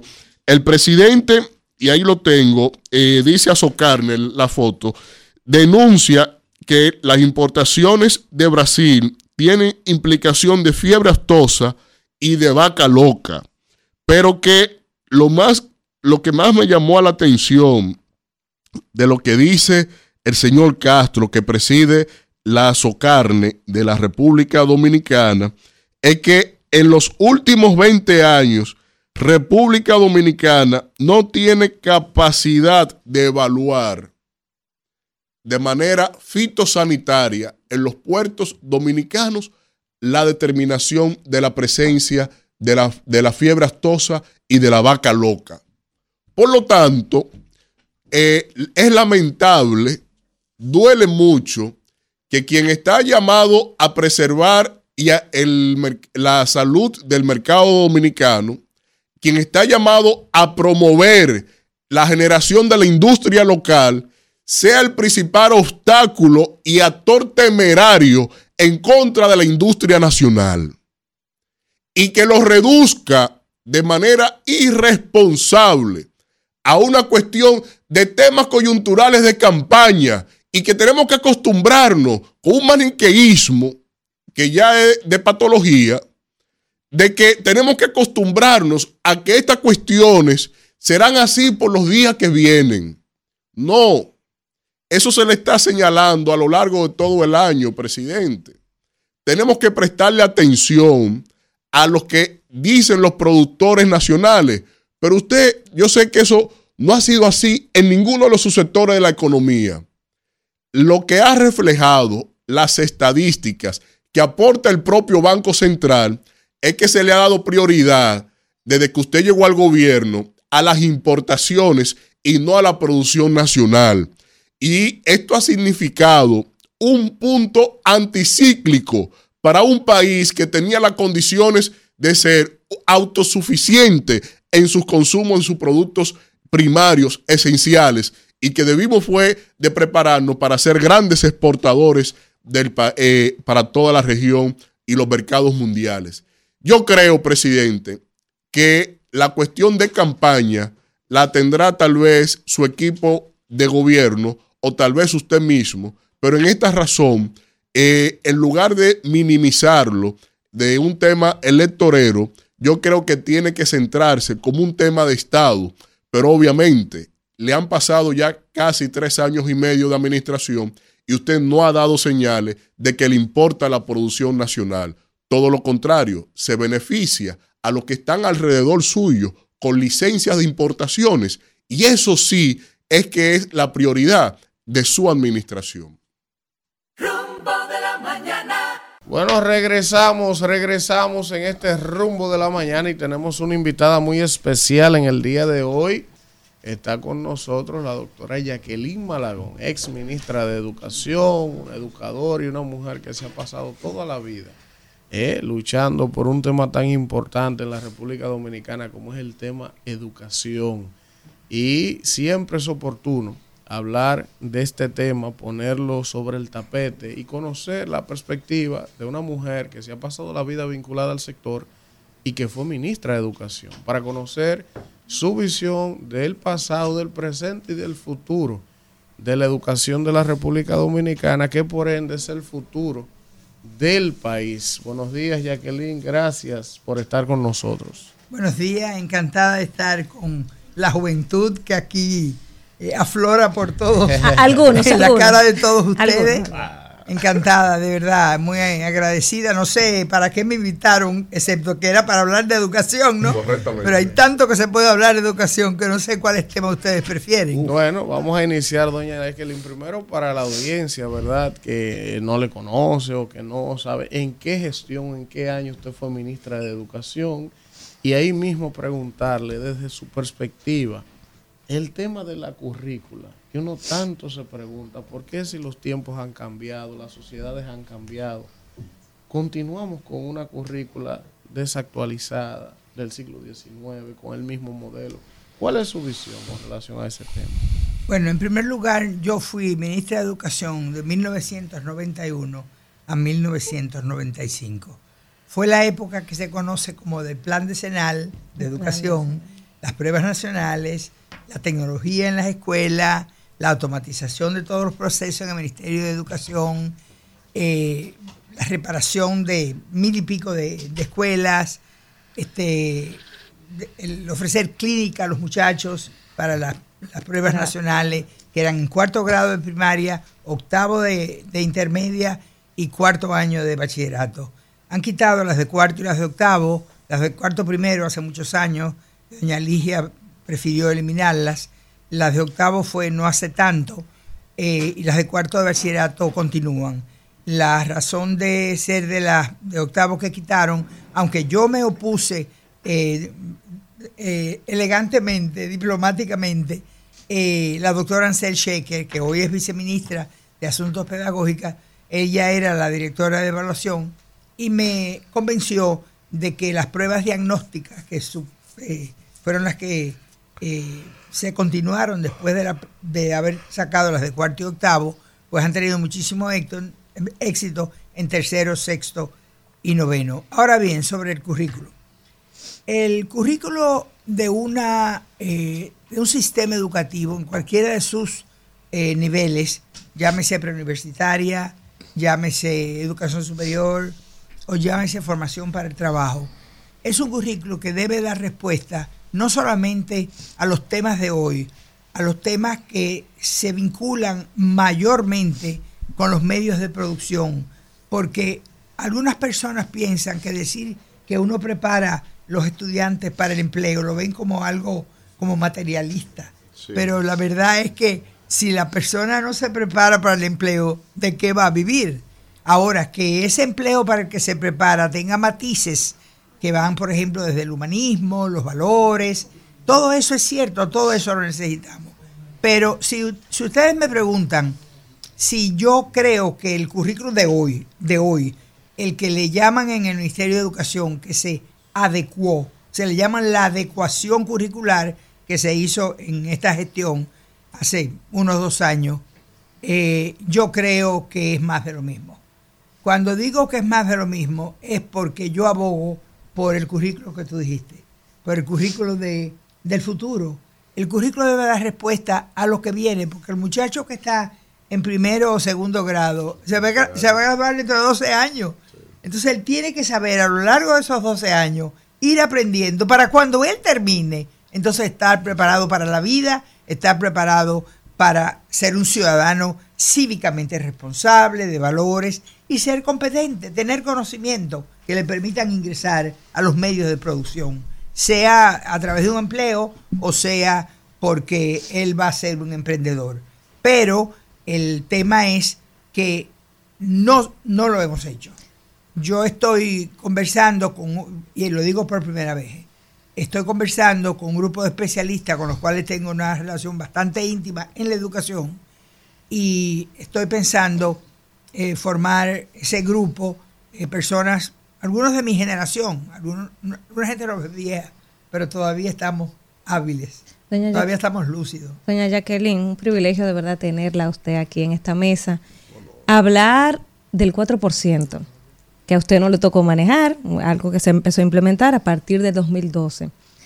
4 billones de pesos en estos eh, casi 20, ve- 21 años ya, eh, 10 años, perdón. 12 años, 13 No, años. 11 años. 11 años, 11 años, perdón. Que se han tirado prácticamente a una funda pichada. ¿Cómo usted valora ese gasto eh, eh, la implementación de ese 4%. Y si a usted le hubiese tocado el privilegio de manejarlo, ¿en qué usted le hubiera invertido ese 4%? Bueno, eh, tengo que responder a varias preguntas. Termino con el currículo porque todavía no había terminado diciendo que definitivamente yo creo que debemos abocarnos los especialistas, los que estamos trabajando con la visión de futuro, los que estamos trabajando con la tecnología, los que estamos trabajando con la ciencia, los que estamos trabajando con la inteligencia artificial. Yo estoy acompañando eh, en el Senado, porque soy asesor en el Senado hace nueve años, estoy acompañando al senador que ha presentado el proyecto de ley de inteligencia artificial. Proyecto bastante bueno, estamos ayudando, porque yo fui a UNESCO este año para ver qué era lo que querían con la inteligencia artificial, pero la están pidiendo de todos los países. Entonces, en el currículum termino diciendo que la verdad es que el país debía abocarse a un currículo nuevo. Los tiempos son nuevos, las cosas son nuevas y tenemos que darle respuesta a lo que los muchachos necesitan cuando estén preparados. Ahora, sobre el 4%. El 4%, gracias. El 4% fue producto de una discusión de mucho tiempo cuando trabajábamos la ley de, de educación. La ley de educación se promulgó en el 1997, pero esa ley quedó lista, servida, en el año 1995, la dejamos nosotros. Yo no digo que la ley fui yo, yo digo la ley fuimos nosotros. Sí. Y nosotros significa que yo había nombrado una gran comisión donde estaban representados los, eh, los diputados, los senadores, este, la iglesia, los empresarios, las ONG, las familias, hasta un estudiante teníamos, un estudiante de, de último año. Y, y esa ley ha durado desde el 1997 que empezó a aplicarse hasta el día de hoy. Y todavía dicen que la ley da respuesta a muchas de las cosas que, que estamos trabajando hoy en día. Sí, sí, sí. Porque la ley se hizo con visión de futuro. Tú no puedes hacer una ley para dar respuesta a lo que hay en este momento. Tú tienes que hacer una ley para que mínimo te sirva para 10 años, no más de 15. Antes de 15 tú tienes que estar reformándola. Y aún digan que la ley es de Jacqueline, que no es de Jacqueline. Yo tengo años diciendo, hay que reformar la ley. Hay que reformarla porque los nuevos tiempos exigen eh, una, un- una visión diferente, eh, inclusive hasta en la filosofía de la educación, en los fines de la educación, en los principios de la educación, en el manejo del sector privado en la educación. O sea, todo es un conglomerado de cosas nuevas a las cuales debemos dar respuesta. Y nosotros estamos estudiando todos los días, todos los días estamos estudiando para adelantarnos a lo que viene. Ese 4%, indiscutiblemente que 4.1 billón que se, de dólares, que se ha, de dólares, ¿verdad? Sí, de dólares. De dólares, que se ha... eh, De- son de pesos, son 40 mil millones de pesos. 40 mil millones de pesos. No, no, no, 4 no, no. billones. 4 billones de pesos. No, no. Bi- Cuatro billones de pesos. De pesos fue que yo dije. Eh, eh, y esta administración, pero no de dólares. No, yo dije de pesos. Ok, 4 billones de De pesos. pesos. Esta administración lleva un billón. Estamos Solo hablando de los nosotros. 11 años. Sí. Los últimos Ok. 11 años. Yo me voy a, a- a circunscribir a los 11 años. Sí.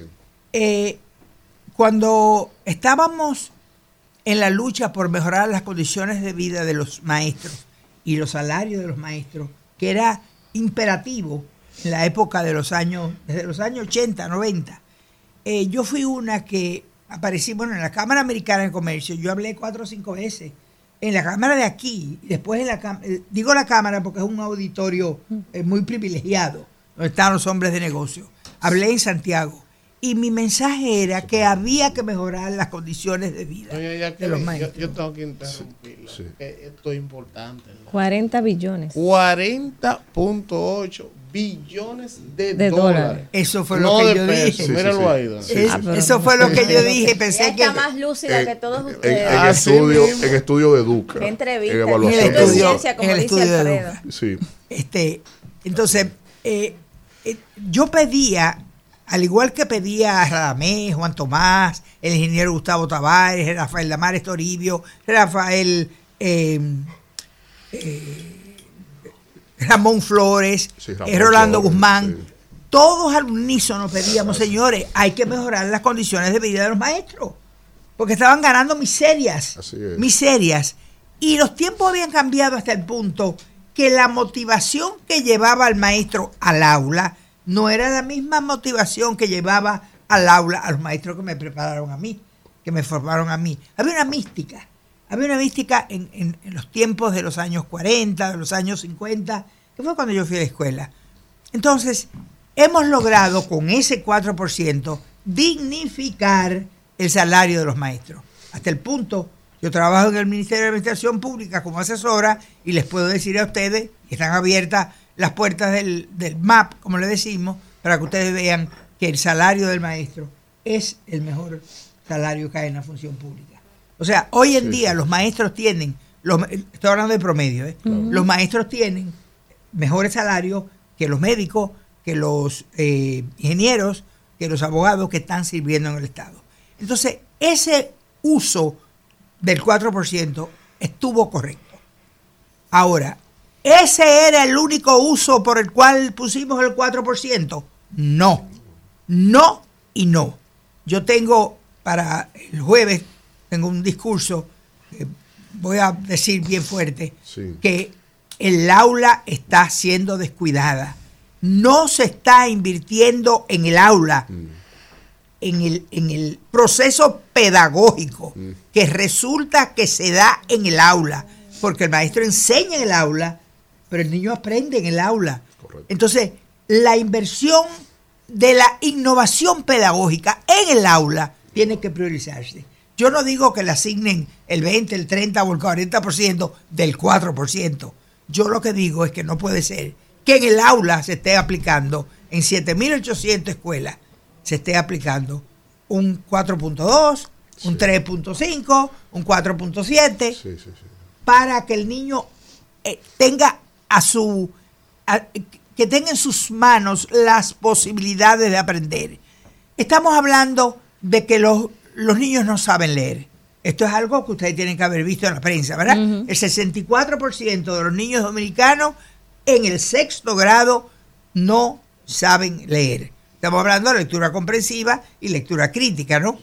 Entonces, eso no lo, eso no lo digo yo, yo no he hecho esa prueba. Eso lo están diciendo los organismos internacionales y uno lo está dando como bueno y válido, porque es verdad que cuando yo voy a una escuela y le digo a un niño de, de cuarto o de sexto, eh, léeme este, este cuento, el niño repite palabras, pero no sabe lo que está diciendo.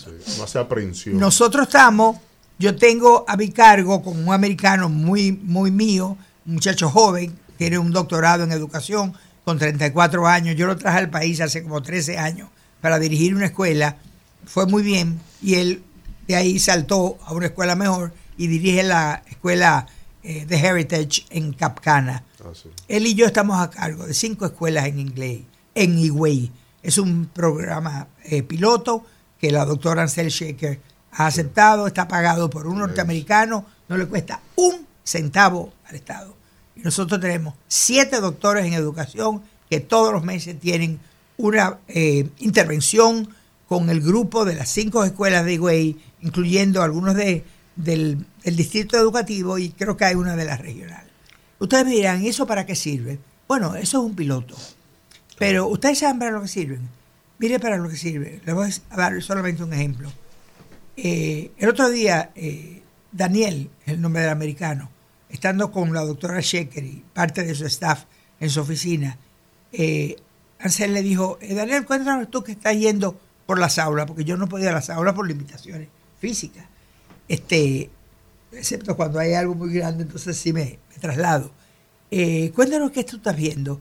Y Daniel dijo, bueno, estoy viendo que los directores están yendo a las aulas. No puede ser. ¿Que están yendo a las aulas? Sí, los directores del programa están yendo a las aulas. Pero nos preocupa, dice Daniel, que un director de una de las escuelas me dijo, en cuarto grado tengo 42 niños y 7 solamente saben leer.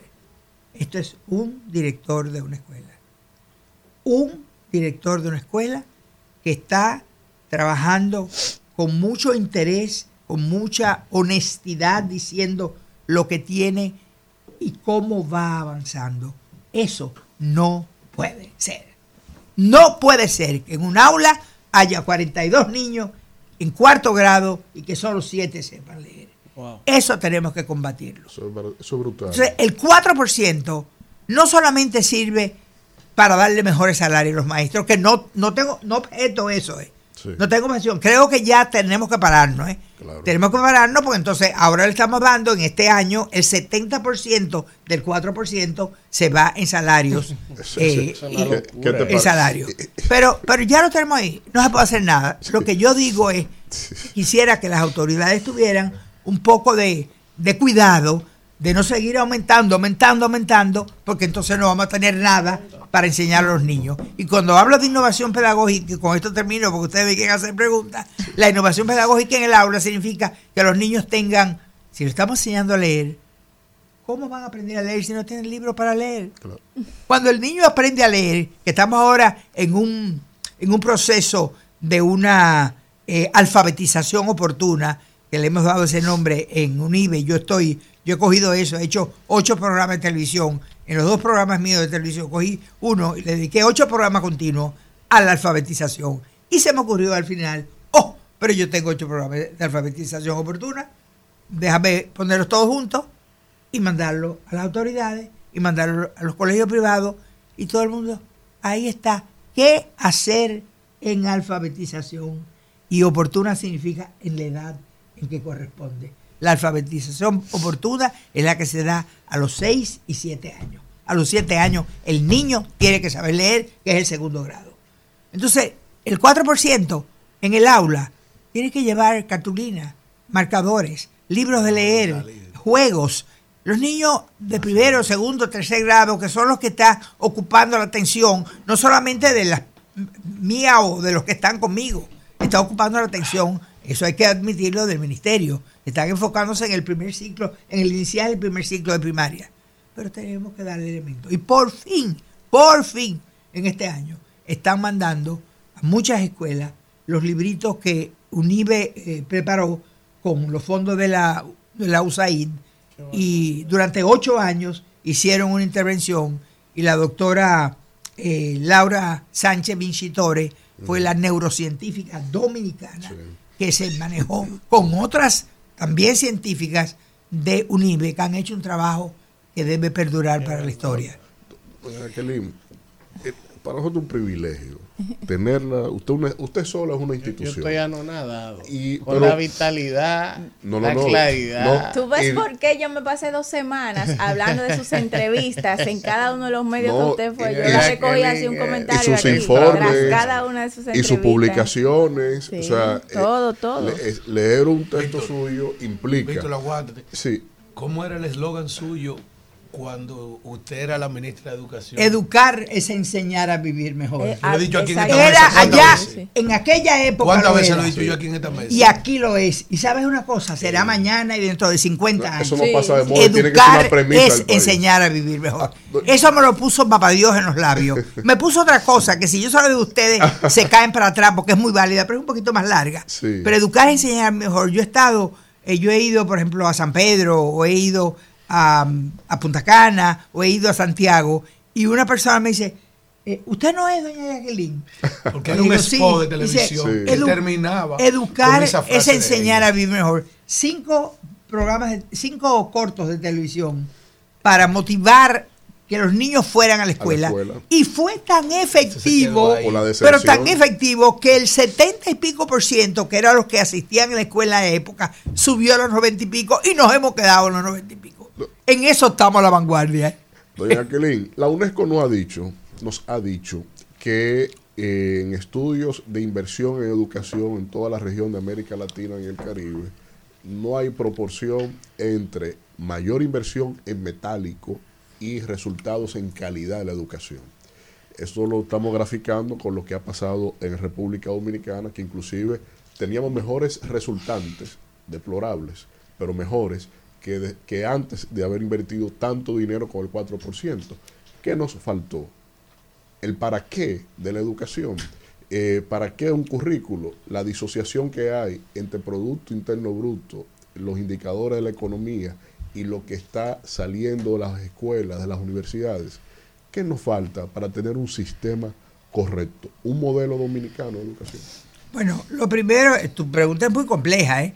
yo podría dar una cátedra de 5 o 6 horas para poder tratar, me oye bien, tratar de contestarte. muchacho tiene 24 años en el sector de educación. Tú tienes 24 años en educación Trabajando en el sector de y educación. yo tengo 65. Y yo sé que sí. En ¿no? educación, Es un ¿eh? referente para mí. Y si quieren saber mi edad, yo la digo. No, yo sé que sí, pero doña Ligia no. Ah, no. Doña Ligia es más reservada que yo. ¿eh? reservada. Ligia, mi hermana Ligia es más reservada que yo. sí, sí. Pero fíjate, eh, hay una cosa muy importante. Eh, la educación prepara para la vida. Y cuando digo prepara para la vida, o cuando decimos prepara para la vida, estamos hablando de ese eslogan mío de que es para que viva mejor. Un muchacho que está en Jumunucú, por ejemplo, en un barrio eh, vulnerable socioeconómicamente, no me gusta hablar mucho de la palabra pobreza. La vulnerabilidad es el, el término con que hoy nos referimos a los que carecen de muchas cosas. Ese muchacho tiene una posibilidad de mejorar su vida, de salir de la casita donde vive con sus padres, de tener tres comidas más abundantes, de vestir mejor, de tener la oportunidad de socializar y conocer eh, su, su, emba- su su ambiente y manejarse bien en él, desarrollarse psicoemocionalmente. Pero ese niño va a una escuela donde hay un maestro. ¿Es quién? eh? La respuesta es quién. Tú me hiciste varias preguntas. ¿Es quién?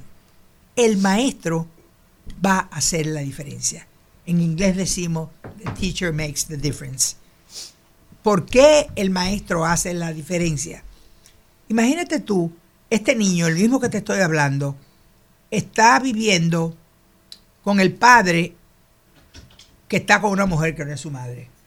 Pero su madre, la señora que es la compañera de su padre, tiene dos niños de dos uniones anteriores y viven con el papá de él, que, que son hijos de la mamá, y el niño está en el medio. Y resulta que el papá tiene de otra mujer otro niño que lo tiene, que lo ha cogido. Entonces, en ese, en ese ambiente, tú te encuentras con cuatro niños que si tú le preguntas, ¿quiénes son? ¿Cómo llegaron aquí? ¿De dónde vienen?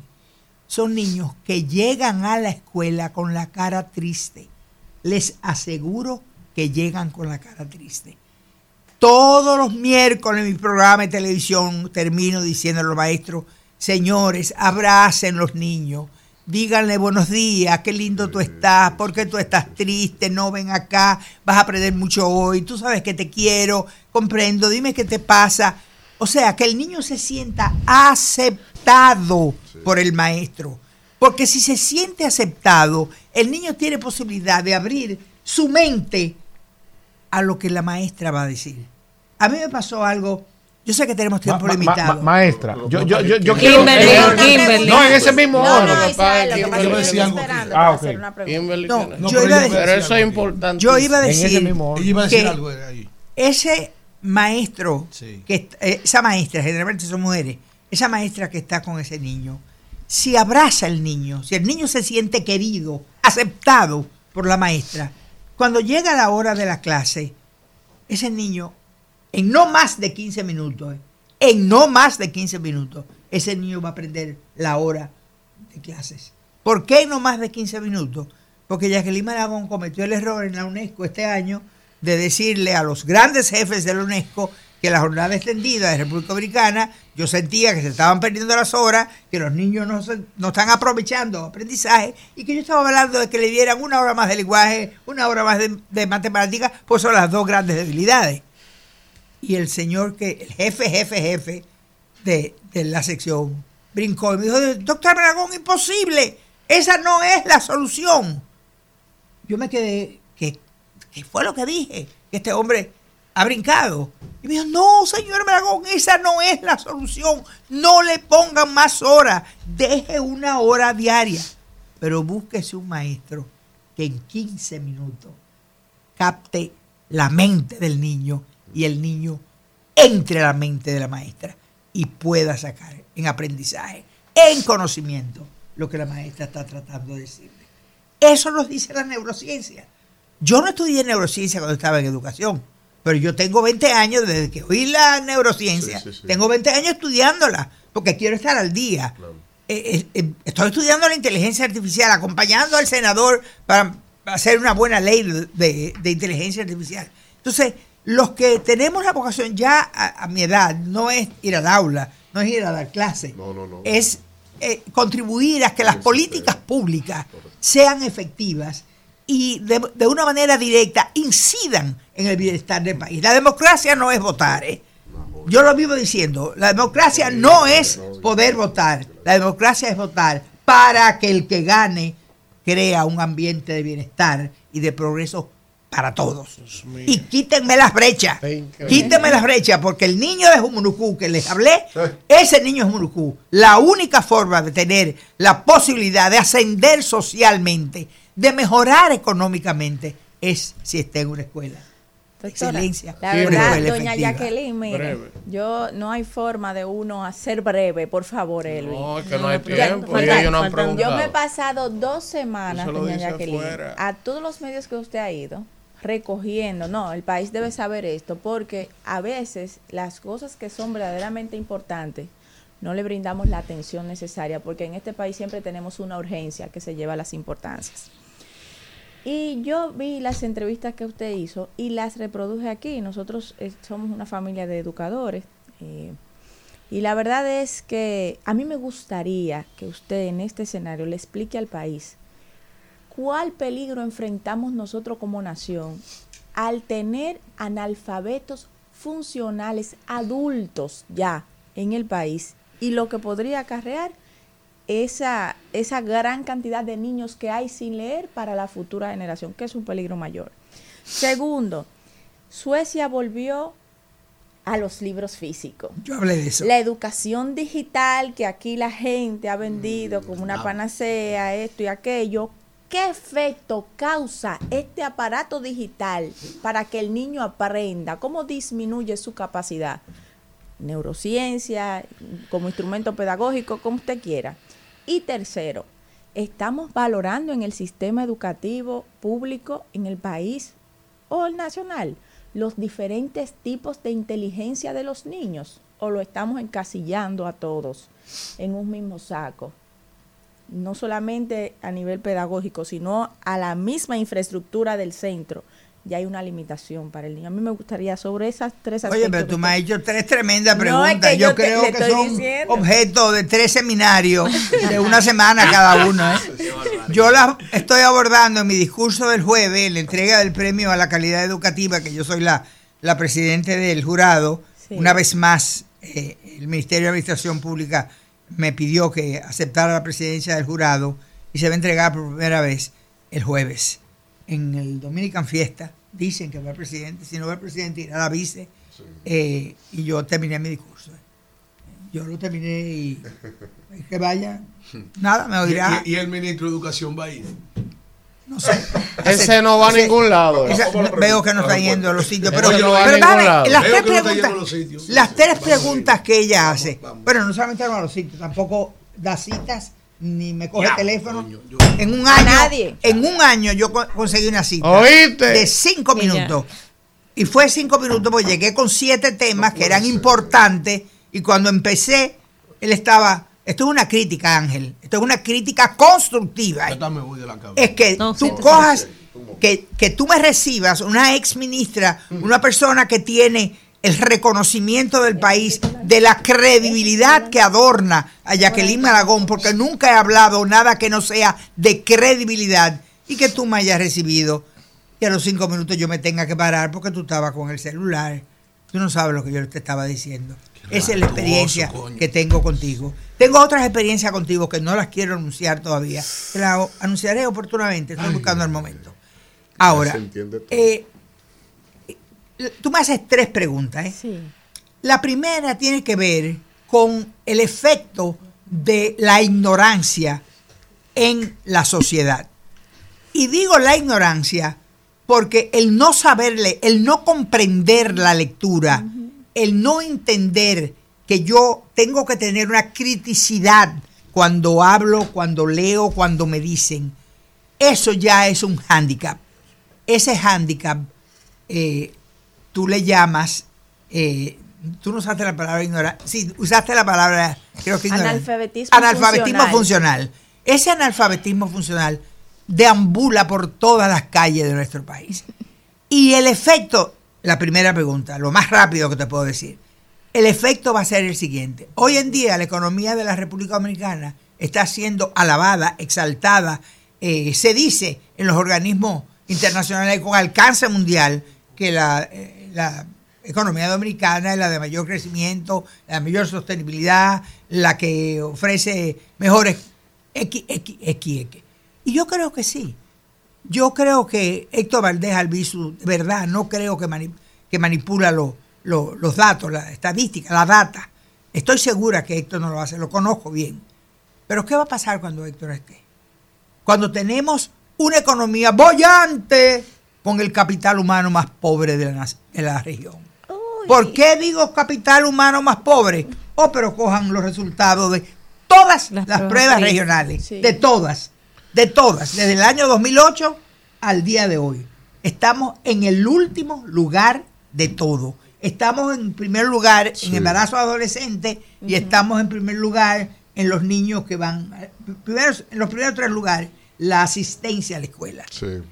Pero ustedes se imaginan el día que esa economía tan maravillosa que tenemos, que yo la creo, ¿eh? no estoy diciendo que, que la economía no es así. Lo que yo digo es que no tiene sustento, porque el capital humano es el que hace posible que la economía crezca, que madure, que, que- que llegue a todos. No es posible que la riqueza de este país, que es inmensa, se quede en las manos de unos pocos. Cuando tenemos ahora lo estaba viendo que me llegó el, el ranking de salud y estamos en el penúltimo lugar de América Latina. Entonces, hay algo, hay algo que hacer. Este, yo, yo quiero hablar, quisiera ser escuchada por el presidente. La está escuchando. Créame que la está escuchando. Bueno, quisiera que, que me escuchara porque estoy esperando eh, que me reciba para... No tengo nada que pedirle. Absolutamente nada porque hasta la jubilación ya la tengo. Una jubilación que me permite... Por lo menos voy a morir en mi casa, no Sí, voy a tener sí, que, que mudarme de mi apartamento. Pero eh, no es nada extraordinario, pero sí lo extraordinario es que la ley 34006 me permite trabajar jubilada. Entonces yo tengo varios trabajos.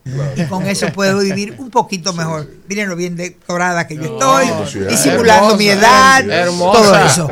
La segunda pregunta tuya tuvo que ver con... eh, Educación digital y con, la tecnología en la educación.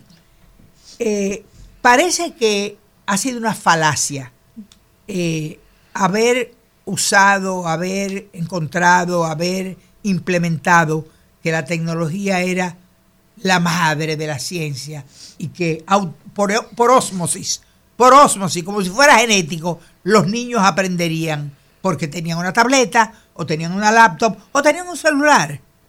Pues mire, dijiste Suecia muy acertadamente, porque el primer país que ha dicho que la tecnología en la educación primaria, no estoy diciendo que se saque la tecnología, ni siquiera que se disminuya el uso, porque el niño tiene que volver al lápiz y al papel.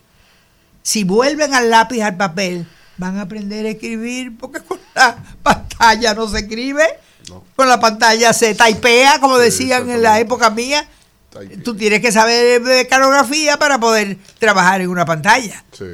Y la verdad es que en estos días yo en un programa hablé de esto y después por escrito, en una entrevista lo dije, y me llamaron varias escuelas para decirme, doña Jackie, gracias por decirlo, ya yo lo estoy haciendo en mi escuela. Me alegré mucho de que hubiera ya escuelas dominicanas que estuvieran eh, en- dentro de la práctica, de que no es que le quiten, no, es que le quiten la tableta, o, es que disminuyan considerablemente para que el niño tenga acceso en la primaria, sobre todo en el primer, inicial y primer ciclo. Inicial y primer ciclo, el niño tiene que estar expuesto al lápiz y al papel. Correcto. Él lo dijo Suecia, lo dijo Noruega, lo dijo Bruselas, lo dijo el profesor de Harvard, lo está diciendo Japón, ahora se está regando. Pero la tercera pregunta fue Los diferentes tipos de inteligencia. Eh, sí, la- eh, las inteligencias de Garner, que son siete tipos de inteligencia. En el aula, eh, yo tengo que decirte que por más que hemos estudiado, eh, yo he estado en las mejores universidades de, de- de América, del- de Estados Unidos. He estudiado en Harvard, he estudiado en MIT, he estudiado en, en Columbia, he estudiado en Bryan College, he estudiado en Berry College. De todo tengo especial. De todos cada uno de ellos me pagaron, me pagaron los estudios. ¿eh? Porque yo no, mi familia no podía. Pero mi trabajo desde el inicio, cuando Trujillo me quitó el pasaporte y yo me vi reclutada en República Dominicana, yo empecé a trabajar como profesora de inglés en la Universidad de Santo Domingo, que no era autónoma. Fue autónoma, pero después APEC en 1965 me llevó, me pasé 35 años en APEC. Pero mientras estaba en APEC hice otras cosas. Fui ministra, fui consultora de Naciones Unidas, eh, fui fundadora de Educa y dirigí Educa también. O sea, el multitask es algo que yo he podido hacerlo. Esa sí Pero- que esa foto la voy a enmarcar. Esa burrupela que tiene educación, esa yibullinga no recibe a esa dama. Vamos, vamos. Coño, esa no, foto. no, no, no, hombre, lo no, digas no, así no, porque vamos, yo no vamos, quiero. sí. No, no, espérate. Démelo a mí, démelo a mí. Escúchame. Yo estoy indignado. Eh, eh, Sí, pero vamos. Escúchame, si tú estás indignado, yo estoy dolida, ¿eh? yo no estoy yo me- indignada. Estoy dolida porque yo no entiendo cómo un ministro de educación a una persona como yo, eh, que le pido 20, 30, 40 veces, que me responda, que me diga, aunque me diga no, pero que me lo diga, y no responde. No me coge el teléfono. Ministro Ángel, me estoy quejando porque ha sido muy injusto conmigo. Y tú podrías haberte beneficiado si me hubieras permitido llegar a donde Déjenoslo tú. a país, el nosotros. país, Déjenoslo a Joel. nosotros, que No, no, nosotros pero- nos encargamos de él. No, no, pero espérate. Sí, sí. Háganme el favor, no, No, usen no, esta no. información No, claro con no, mi nombre. jamás, no, la usen con mi nombre, No, no, por no, favor. porque antes de Porque usted- ya yo lo dije No, responsablemente. Porque Claro. antes de usted venir, Claro, claro, claro. ya nosotros habíamos tenido algunos Experiencias similares a la algunas cosas suya. con él eh, y no es personal, ¿eh? No, no, es simplemente no, por el ver. interés colectivo Nada de que que la educación mejore, de que la educación avance. Y uno no se pregunta, por ejemplo, a nosotros nos invitaron como programa al informe que presentó Educa el otro día. Y yo, usted Ella ahí. estaba, ella y él ahí. no estaba ahí. Y Como a otros ministro. eventos que hemos ido, no va a ningún lugar. Entonces uno dice, pero ven acá. Yo fui vicerrector de la universidad. He estado, eh, estuve en la INEP. Permanentemente estoy en el sector de educación. No se ve. Yo estoy en todo el área de educación. No se sabe, no se ve. Pero No. perfecto. Sí, pero por- les, ruego que no usen Jamás. No, Ya usted lo dijo ya, usted. ya yo me estoy Jamás. dirigiendo a él. Exactamente. Lo que quiero es que Ángel sepa que es una pena que él, siendo yo asesora de Ministerio de Educación, que ya no lo soy porque él me sacó, este, eh, desde el año pasado, no, desde este año, perdón, desde este año, es una pena, Ángel, si me estás oyendo, que no me hayas utilizado, que no me hayas usado, que no me hayas pedido, que los trabajos que hice para Roberto Fulcar y para 30 o 40 ministros que durante 58 años he trabajado en el Ministerio de Educación, 58 años, se vieran interrumpidos porque Bien. No hay forma. La de, última, No hay forma de que no salga un titular de todo lo que usted ha dicho. La última. Miren, no, no, no. No, pero no, No, somos no nosotros. nosotros, Eso eh. No, no, le he pedido a los, a los periódicos A que no me hagan titular de eso. Sí, Perfecto. El Bueno. día que yo crea que debe haber un titular, tiene que ser se después que yo hable con algunas instancias. Entonces, Perfecto. Maestra, la exclusión de la educación física de la currícula educativa dominicana. ¿Y por qué nunca se se ha incluido la educación financiera como parte de la currícula? Si todos sabemos que ciudadanos educados en materia financiera produce ciudadanos responsables. bueno, eh, la educación física está No, no, no, la educación cívica, física. cívica, Ah, cívica. pero dijiste Perdón, física, cívica, ¿eh? perdón, cívica. Ok, la educación cívica está, eh, está presente en una asignatura que fui yo que la creé, y te confieso que no fui yo, fue el cardenal que me lo pidió, la asignatura. eh, Moral y cívica. eh, no, se llama eh, Formación Integral Humana y Religiosa. ah, religión. En la formación integral, humana y religiosa, lo de religioso, dejémoslo de lado, porque muchos no van a esa asignatura con la carta del padre que dice que no son católicos y no tienen que ir obligatoriamente a la clase. Pero la formación integral y humana sí toma en cuenta de manera directa y transversal el aspecto cívico. El aspecto financiero te concedo eh, la razón. Yo creo que cuando se haga un nuevo currículum que responda a lo que hemos hablado al principio de los nuevos tiempos, ese currículo debía tener cosas como esa. Pero tú sabes lo que es más importante que tenga el currículo, no solamente de secundaria, ¿eh? estoy hablando del el currículo universitario también, y es las humanidades. El humanismo.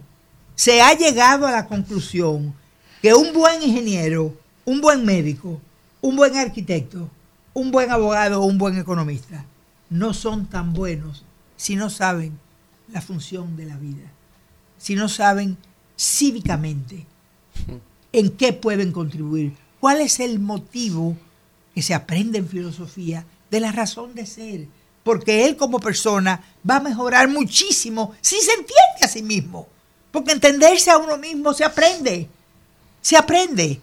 Eso es parte de la evolución que la escuela te da. Tú vas aprendiendo, vas desarrollándote y es una evolución que está en permanente cambio. Porque el niño que tú eras a los 6 o 7 años, que aprendiste a leer muy bien, no es el mismo niño que 10 años, 12 años después, aprendiendo a, aprendiendo a leer muy bien, lee para aprender. Doctora. Si tú aprendes a leer, tú vas a leer para aprender. Pero tú tienes el libro.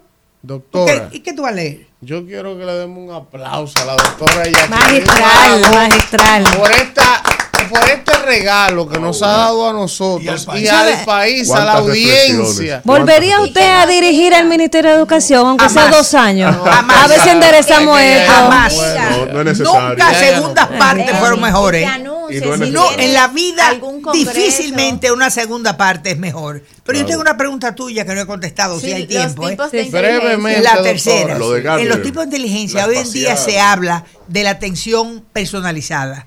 Esa es la respuesta. Entonces, esa atención personalizada, ahora mismo en el Senado estamos discutiendo el tema de las discapacidades o de las, en inglés se llaman las sobrecapacidades, niños eh, con mentalidad prodigiosa, niños superdotados. Tan superdotado y tan no, eh, no dotado son dos atenciones diferentes que coinciden en el aula. El niño tiene que tener, cada uno de esos niños tiene que tener una, tiene que tener una atención diferente. ¿Qué pasa en los primeros grados? Que es cuando más se necesita esa atención. El que está el maestro solo, no tiene asistente y tiene 40 niños. O tiene 30. Ustedes se imaginan 30 carajitos de 6 años. Mire. Unos vienen que, que comieron en su uno casa, uno otros vinieron con hambre y están esperando el desayuno escolar. Resulta que el desayuno escolar no le gusta ese día. El niño no come. Viene la merienda, a tampoco le gusta. El muchachito se está desnutriendo. Sí, sí, se está sí. desnutriendo. No, Pero no. la mamá lo dejó, y esto fue maravilloso del gobierno que lo hizo, que no fue este. La jornada escolar ha sido una maravilla para las familias, sobre todo para la madre. Porque la madre deja el niño a las 8 menos cuarto, 7 y media en la escuela, y se va a su trabajo y vuelve a buscarlo a las 4 y media. La madre puede trabajar y está segura que el niño está ahí. Por eso no pueden haber eh, huelgas. No pueden haber huelgas. Por muchísimas otras razones. Pero de manera principal es quién atiende el niño, dónde deja el niño. Doctora, gracias de verdad y gracias por todos los aportes que usted le ha hecho a este país y le sigue haciendo y le seguirá haciendo con Dios mediante. Gracias, gracias, gracias, es lo único que yo le puedo decir. Independientemente de las situaciones que se presenten, no se desanime, No, que no, nosotros la necesitamos. Yo no pierdo la esperanza La nunca. La botella siempre está media llena, Es- no media vacía. ¿eh? Vamos a la pausa y regresamos con más del rumbo de la mañana. Bueno, regresamos en este rumbo de la mañana y vamos a dar la bienvenida a un nuevo integrante de este rumbo de la mañana. Pero Isidro de debería de tirar como unos Eh, redoblantes, no un nadie, asunto. No Wow, pero nadie. qué arisco. Mire. Dios mío. Pero ya le habíamos arisco. anunciado hace unos días que hoy se integraba, ¿verdad? Un nuevo conductor, un nuevo miembro en este rumbo de la mañana. Y la espera se ha terminado. Aquí está el mismo que viste y calza. El señor Elías Báez, diputado del Congreso de la República, dirigente del PRM y el que viene a poner a Víctor y Alfredo en su sitio. Buenos Ah, días. que va, que va. Buenos días. Llegaron los refuerzos de Kimberly. Buenos días. Gracias a este gran equipo que nos da la oportunidad, gracias a la empresa, eh, a don Antonio, para allá. Y bueno, aquí estamos a las órdenes de ustedes. Bueno, nada, esperando que usted vaya entrando en ritmo, es normal. Usted llegó, a- es un hombre responsable. Responsable. Tengo que decirle al país. Ese hombre me llamó a las 6 de la mañana, que acababa de aterrizar en un vuelo que se retrasó y me dijo, no, no, no voy a dormir, voy para allá porque ya habíamos anunciado que iba a entrar hoy, así que por eso llegó un Sí, poco sí. retrasado, pero está aquí con nosotros es, el señor. Elías Baez. Miren, eh, vamos a continuar, ¿verdad? Con los comentarios del día de hoy después de esa extraordinaria conversación con doña Jacqueline Malagón. Y vamos, vamos de inmediato con el... Ah, bueno, tenemos que hacer un contacto de publicidad, ¿verdad? Sí, vamos a hacer un contacto y regresamos con Israel Abreu. Rumbo de la mañana.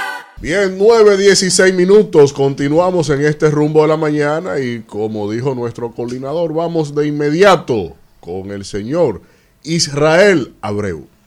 Muy buenos días, gracias por mantenerse en sintonía con el rumbo de la mañana por el 98.5 y por la 101.1 en todo el territorio del Cibao. Miren, eh, tengo tres temas sumamente importantes que debo tocar. La primera, al respecto de la semanal, Luis Abinader semanal, como dijo Danira, LA semanal. ¿Dónde están los cuartos del Banco Agrícola? Ustedes pueden entrar a, mi, a mis DMs, algunos, y, y algunos comentarios en mis redes sociales, en donde agricultores, específicamente de Constanza y Jarabacoa, me han escrito al respecto de que lamentablemente el campo no se está beneficiando con estos préstamos. El cambio no ha llegado a esa zona. Préstamos que tienen hasta dos años solicitados, con garantías hipotecarias, ciudadanos solventes inclusive, que son objeto de financiamiento por instituciones privadas, pues el Banco Agrícola no le termina de desembolsar. Al tiempo de que los esfuerzos que han hecho los propios sectores agrícolas para competir, competir con las importaciones que ha autorizado el gobierno a través inclusive de leyes y resoluciones especiales, pues definitivamente contrastan con lo que dijo el ministro de Agricultura y el propio presidente de la República, quien le tomó la palabra.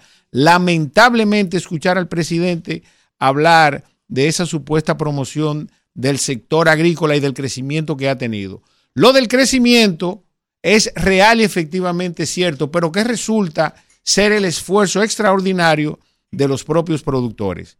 El gobierno se ha dedicado a crearle trabas y competencias desleales, inclusive traídas del exterior, a los sectores del sector agrícola y del sector agropecuario. Eso es lo primero. Segundo, definitivamente debo pronunciarme al respecto del caso entre Julio Cordero y Delvi Santo, lo que ya se puede considerar un acoso laboral. Eh, tuve la oportunidad de escuchar un audio en donde se escuchaba a ese señor don Julio Cordero acosando literalmente, laboralmente a, a Delvi Santo. Mire, don Julio, usted tiene muchas cosas que hacer en el Ministerio de, de Educación. Yo creo que la ponencia que hace unos minutos tuvimos por parte de doña Jacqueline Malagón revela la cantidad de deficiencias que tiene su ministerio, usted como director administrativo y financiero, viceministro del área administrativa y financiera, al respecto de su gestión. Ayer lunes también Alicia Ortega reveló lo que está pasando con empleados que han sido desvinculados, los cuales no se les ha pagado sus prestaciones laborales. Y escuchar de su propia voz el acoso laboral que tiene contra Delvi Santo, definitivamente roza la desgracia en un profesional supuestamente de su categoría. Sin desmedro de que todos sabemos que usted es un mentiroso eh, patológico, un mitómano, en función de la cantidad de veces que se pronunció en un programa que tenía doña Milagros Ortiz Bosch en una emisora amiga, Milagros desde la Z, los cuales desdicen cada uno de los planteamientos que usted, don José Rijo Presbó y Milagros Ortiz Bosch, decían durante 16 años al respecto del manejo de la cosa pública y de manera específica en el campo de la educación. Definitivamente, vergonzoso lo que está pasando con usted en ese caso. Busque oficio, que usted tiene muchas cosas que hacer en educación como ministro, como viceministro administrativo y financiero del el Ministerio de Educación de la República Dominicana. Y finalmente, entonces, por el día de hoy, el costo del subsidio eléctrico para el año 2023. Se presupuestaron 80.690 millones de pesos para el subsidio eléctrico para el año 2023. El subsidio eléctrico son transferencias que hace el gobierno y que las considera como gastos corrientes de un año específico, en este caso el 2023. Lo que significa que los ciudadanos vamos a pagar esa cantidad de dinero de los impuestos que nos retienen, que pagamos de manera directa o que pagamos de manera indirecta cuando consumimos cualquiera de los bienes que están grabados. 80.690 millones de pesos. Eso va a ser el dinero que se le va a transferir durante todo el año 2023 a Edenorte, Edesur y Edeeste. ¿Qué resulta al 27 de noviembre que se ha pagado el 96.7% de esos, de esos 80.690 millones de pesos? Lamentablemente hay un alto porcentaje de que este monto se exceda en alrededor de un 5 o un 10%, lo que va a significar que de manera extraordinaria necesitemos 4 mil o 5 mil millones de pesos adicionales de lo que ya se previeron que se iban a transferir a las EDES. Y yo les digo al respecto del que se está proyectando para el año 2024, que van a ser 86 mil millones de pesos de transferencia eléctrica. ¿Hemos visto algún plan por parte del gobierno que no sea tomar dinero prestado para pagar gastos corrientes de manera irresponsable? Yo quisiera saber si los miembros del Gabinete Económico de República Dominicana, donde se encuentra sentado el presidente de la República, el ministro de Hacienda, el tesorero nacional, el ministro de Economía, Planificación y Desarrollo, los directores de impuestos internos, el director de aduanas, llevan sus finanzas personales de esa forma, pues ninguno pudiera mostrar ningún nivel de riqueza.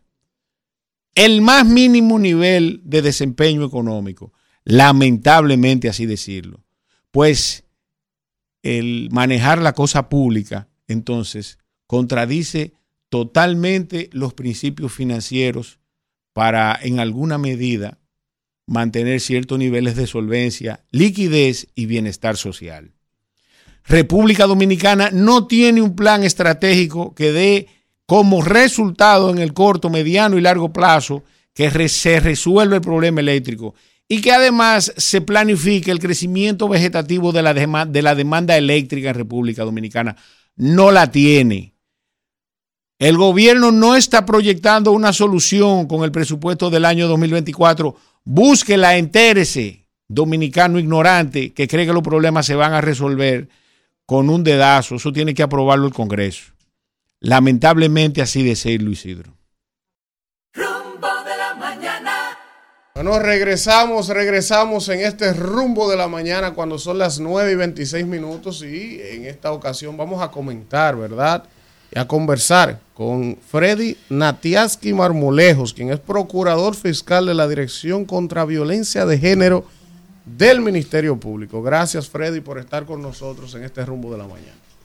Muchísimas gracias, encantado de compartir con usted y toda su eh, radio escucha, los radio escucha, ¿no? Sobre este tema tan, tan impactante y sobre todo en este mes que se celebra, se conmemora el Día Internacional de la No Violencia contra la Mujer. Freddy, ese tema eh, es un tema complicado. Me imagino que usted por pertenecer a esa dirección contra violencia de género eh, con frecuencia ve casos, recibe casos, hay situaciones difíciles.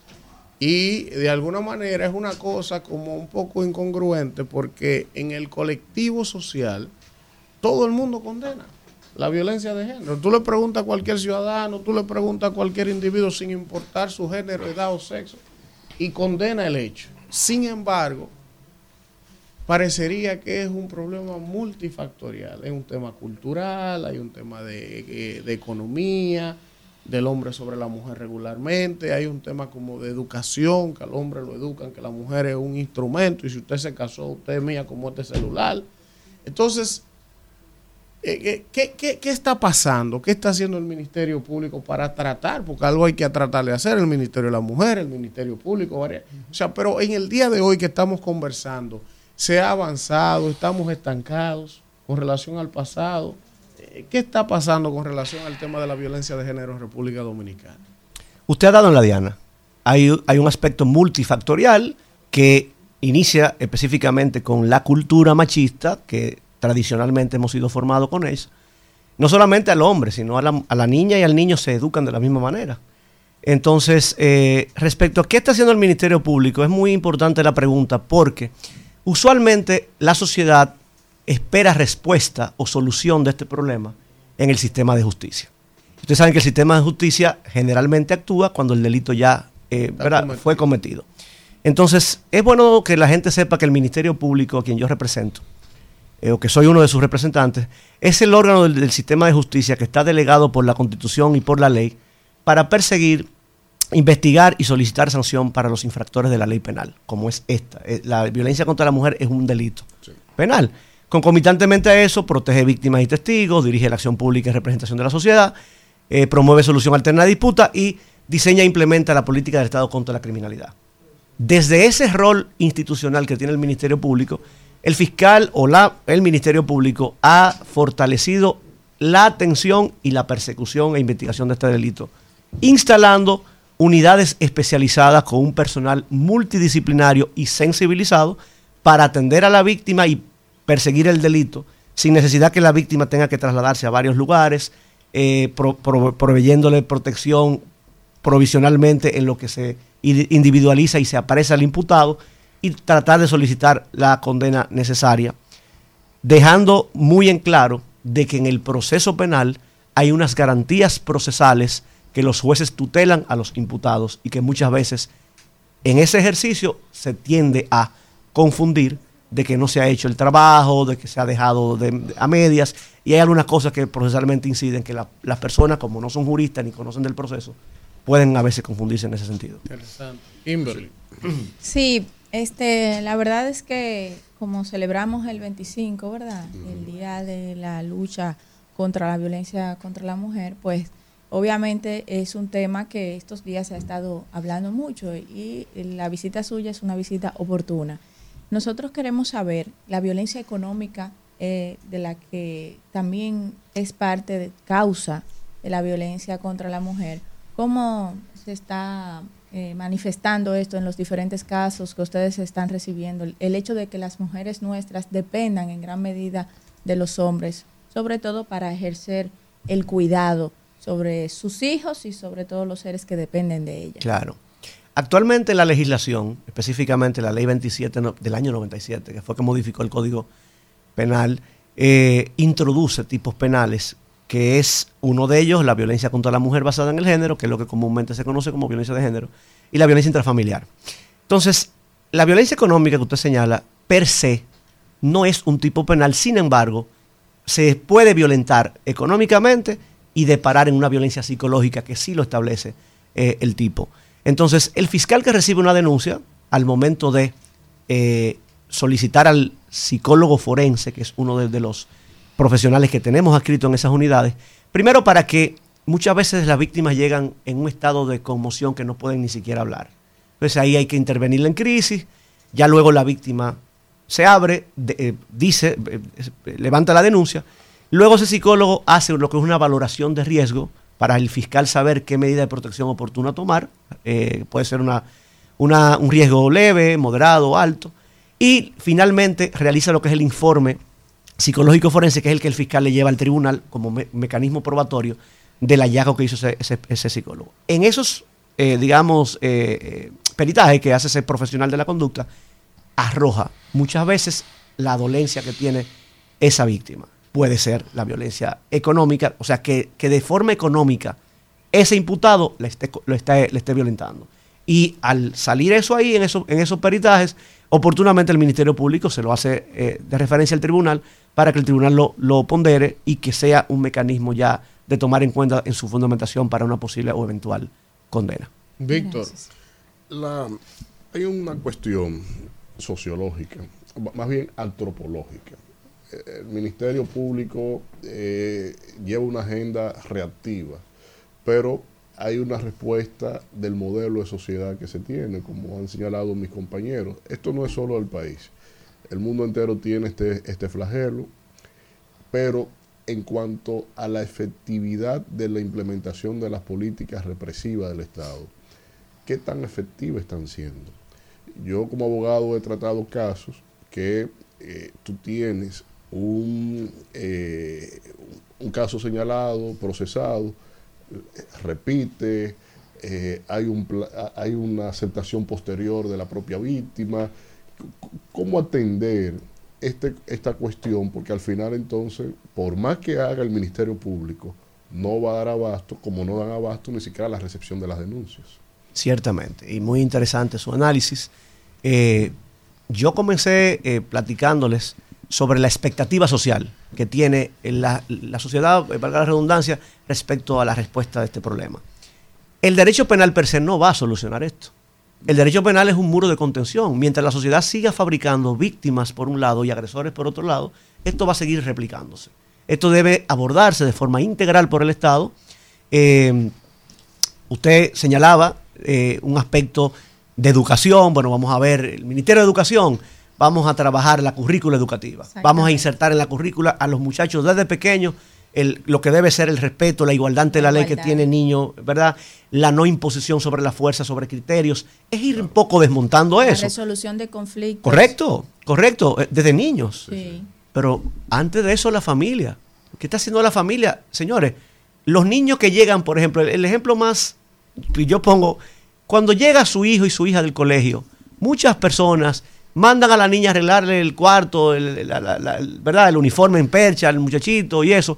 Y ya desde ahí, sutilmente, sin darse cuenta, está implementando una costumbre machista que le está diciendo a ese niño cuál es el rol de él y cuál es el rol de Está ella. con los juguetes. Claro, o sea, no hay roles, ¿eh? en la asignación de roles por sexo, ahí empieza un aspecto machista con el cual usted maleduca a un niño. Entonces, aparte de educación, tenemos un Ministerio de Cultura que haga las labores que tenga que hacer para ir transformando y desmontando esos aspectos ancestrales conductuales machistas que es lo que están haciendo esto. Y ya el Ministerio de la Mujer, que tiene varias, varios proyectos notorios, hemos visto cómo han aumentado las casas de acogida, los programas de sensibilización, los fortalecimientos de las oficinas provinciales de las mujeres. Asistencia Eh, mental. Claro que sí. Tra- trabajamos de la mano muchas veces y hemos visto el avance en ese sentido. Eh, pero también, por ejemplo, el Ministerio de Salud Pública, que es donde inicialmente muchas veces va una víctima producto de un golpe. Y ellos tienen normas para la atención en salud para que los médicos emer- emergenciólogos y ginecólogos forenses, cuando detecten una violación a la ley, lo refieran y no deparen impunidad. Porque ustedes saben que quien lleva a curarse una víctima después de un trompón es el agresor. ¿Ok? Y ustedes yo los invito a que vayan a una maternidad de las principales de este país y se van a encontrar con un aspecto alarmante. y es que un porcentaje altísimo de esas personas que van a buscar ayuda, eh, ayuda no, sino seguimiento médico eh, por su estado de embarazo, son adolescentes. Eso es una violación a la ley, hizo facto. Sin querer ver que si estaba permitido, que si el padre dijo, que si ella quería, nada que ver. Y lo más grave es que el responsable de esa barriga le duplica y le triplica la edad. Entonces son aspectos que hay que irlo abordando de forma gradual y no delegarlo al sistema de justicia, al Ministerio Público, que hay otros aspectos que también nos señalan y nos cuestionan. Ah, pero la mataron penosamente, la siguen agrediendo y tenía orden de protección, tenían por denuncia. ¿Y qué ha hecho el Ministerio Público? No han hecho nada, se queda ahí y por ahí se va. Elías. Bueno, eh, mira, yo fui Ministerio Público 12 años. Sí, yo lo conozco, Eh, diputado. Sí. eh, y yo soy un poco recalcitrante en cuanto a la formación de, de- de las parejas y las familias. A mí me gusta lo que funciona y, y lo- y que haya equidad en lo que funciona, que haya respeto de las parejas, que haya alguien que guíe el hogar y que el maltrato que existía deje de existir porque tú eres el macho. No, vamos a quitar el maltrato del machismo, pero vamos a dejar el orden que funcionaba cuando teníamos los matrimonios que realmente había respeto. Porque aquí queremos todo resolverlo con una ley. La violencia intrafamiliar, una ley, atrancar hombre, aunque sea que, que ella misma se dio en la pared y le ponga una querella al hombre. Y el fiscal manda los 18 meses para prisión. Pero no buscamos que la solución es, primero, ver qué está pasando en la familia, qué está pasando con las mujeres y qué está pasando con los hombres. ¿Por qué antes los matrimonios duraban más que ahora? ¿Por qué ahora hay más libertinaje? ¿Por qué yo hago lo que tú haces también porque la ley me protege? Entonces, yo creo que eh, el Ministerio Público y, y el Estado, el Estado en sí, no el Ministerio Público, porque eso no entraña al Ministerio Público, el Estado debe de abocarse a estudiar, así como hablábamos ahorita de la educación, que es un, un eje no solamente eh, de un punto, sino de muchos, a seguir haciendo lo que funciona en el matrimonio, quitar lo que hace daño y dejar lo que funciona. Yo creo en el respeto, creo en la guía, creo que debe de haber alguien que guíe, aunque sea la mujer, pero creo que debe de haber alguien que guíe el hogar. No puede haber ese libertinaje. Que tú llegaste a las 3, yo te llego a las 4 y que tú Lo que esto ninguno hago tiene que otro. llegar, Elías. Eh, Es eso que es un comentario, está llegar. bien. Un aporte, un aporte. Pero bueno, ¿y qué es eso? Vamos a pasar un aporte. Oye, la teoría de Eh, Elías. Eso es lo que yo entiendo. Está bien que él es nuevo. No, Que no de las leyes, lo que hay que hacer. Ese es el comentario de Elías. Mire, profesor. Es Mire, una chista que usted ha traído Eh. Tranquila, tranquila. lo primero. Oh, pero bueno. ¿Quién lío ¿Quién? No, porque tiene dos horas hablando. Y a, y a mí me contaron ocho No, minutos. y, y, y hablando de que por qué Ok, antes los matrimonios duraban. Tiene, tiene, ¿Quién rige la. ¿quién rige la política relacionada con, con la educación en términos del respeto a la mujer? Número uno. Y número dos, ¿tiene el dinero la Procuraduría para darle seguimiento a todos esos casos? Por ejemplo, ponerle herramientas de seguimiento a, a todos los infractores y, y delitos en contra de la mujer. Mire esta dinámica. ¿Que tienen los cuartos? Miren esta dinámica, para que ustedes sepan la, la seriedad de esto. Bueno, el diputado fue Ministerio Público, él sabe perfectamente lo que yo voy a decir aquí ahora. Y no hizo nada cuando Le- era diputado. le- le- No, pero le- usted no oye cómo piensa. Le voy a decir algo respecto a eso. Miren, figúrese usted que una víctima va a interponer una denuncia. De hecho, estadísticas. El 80% de las víctimas de muertes de mujeres a mano de sus parejas y exparejas en los últimos seis años, el 80% nunca denunció al Ministerio Público. Empezando por ahí. Muy bien. Y un dato más alarmante, las que denunciaron, las que sí denunciaron, en un casi 90% desistieron De la De del proceso. querella. ¿Qué ocurre aquí? Esto es un delito de orden público. Para que ustedes sepan, el fiscal puede perseguir y- independientemente si la víctima desiste o no. El punto aquí es que como este es un delito que ocurre generalmente en la intimidad, es decir, en el seno del hogar, much- pocas veces hay testigos y otros elementos probatorios. Esto quiere decir que si el fiscal, al recibir esa denuncia que se puso, de las tantas que no se ponen, solamente cuenta como oferta probatoria el testimonio, ¿verdad? Y, y- y el aspecto personal de la víctima. Y esa víctima no solamente que desiste, que se desaparece. Yo quiero que ustedes sepan que yo no tengo caso. ¿Usted no tiene casos? Eh, no, no. O sea, Ocurriendo si ocurre eso- lo que él plantea. Si ocurre eso en ese, en ese momento, no tengo caso. Porque esa, esa certificado médico que yo tengo, el certificado o informe psicológico, yo tengo que incorporarlo en juicio de fondo. Si la víctima no está y se desaparece, yo no tengo cómo incorporarlo, no tengo caso. El tribunal no va a sancionar. Entonces, ocasionalmente ese tipo de cosas ocurren, a ella la maltratan severamente, sale, a, sale a, relucir, ah, pero tiene una denuncia y una orden de protección y no, no hicieron nada. Eh, pero aparte Sí. de eso, aparte de eso, o, o la mataron, desgraciadamente, ¿qué hizo el sistema? Vemos una denuncia, vemos una orden de protección. Ustedes no sé si han visto que hasta ese... Ahora, esto no es eh, criticando a la víctima porque la víctima tiene una dinámica de actuación. Esto es para que ustedes vean con la complejidad que uno trabaja. Sí. Entonces, hay víctimas que al día siguiente en la en solicitud de medida o la imposición de medida de coerción están abrazadas con el agresor, Sí. negando todo. Diciéndoles eso no pasó así, eso están dinamizando. Hay casos Entonces, públicos que ha sido así. Pero ustedes lo han visto. Sí, sí, sí. Entonces, fíjense con el aspecto delicado que uno trabaja, con la debilidad procesal que el Ministerio Público trabaja. Entonces se entiende que esa es la consecuencia de, una mala, de un mal trabajo del Ministerio Público. Eso es para ir a su primera pregunta, que fueron dos señalamientos que usted me Así hizo. es. ¿Cuenta con dinero el Ministerio Público? El el presupuesto para perseguir efectivamente un delito como este no es sencillo, señores. Esas unidades que yo les comenté, que hay 25 al día de hoy, compuestas por un personal multidisciplinario, les hablé de los psicólogos forenses, pero también están los médicos legistas cuando hay golpe físico, también están los ginecólogos forenses para cuando hay o se aduce de delitos sexuales, también están los trabajadores sociales, ¿verdad? Un personal administrativo que está con los fiscales, abogados y eso para instrumentar la- la- las pericias. Eh, lo- la dotación policial para la ejecución de la orden de arresto y, y verificación de la orden de protección.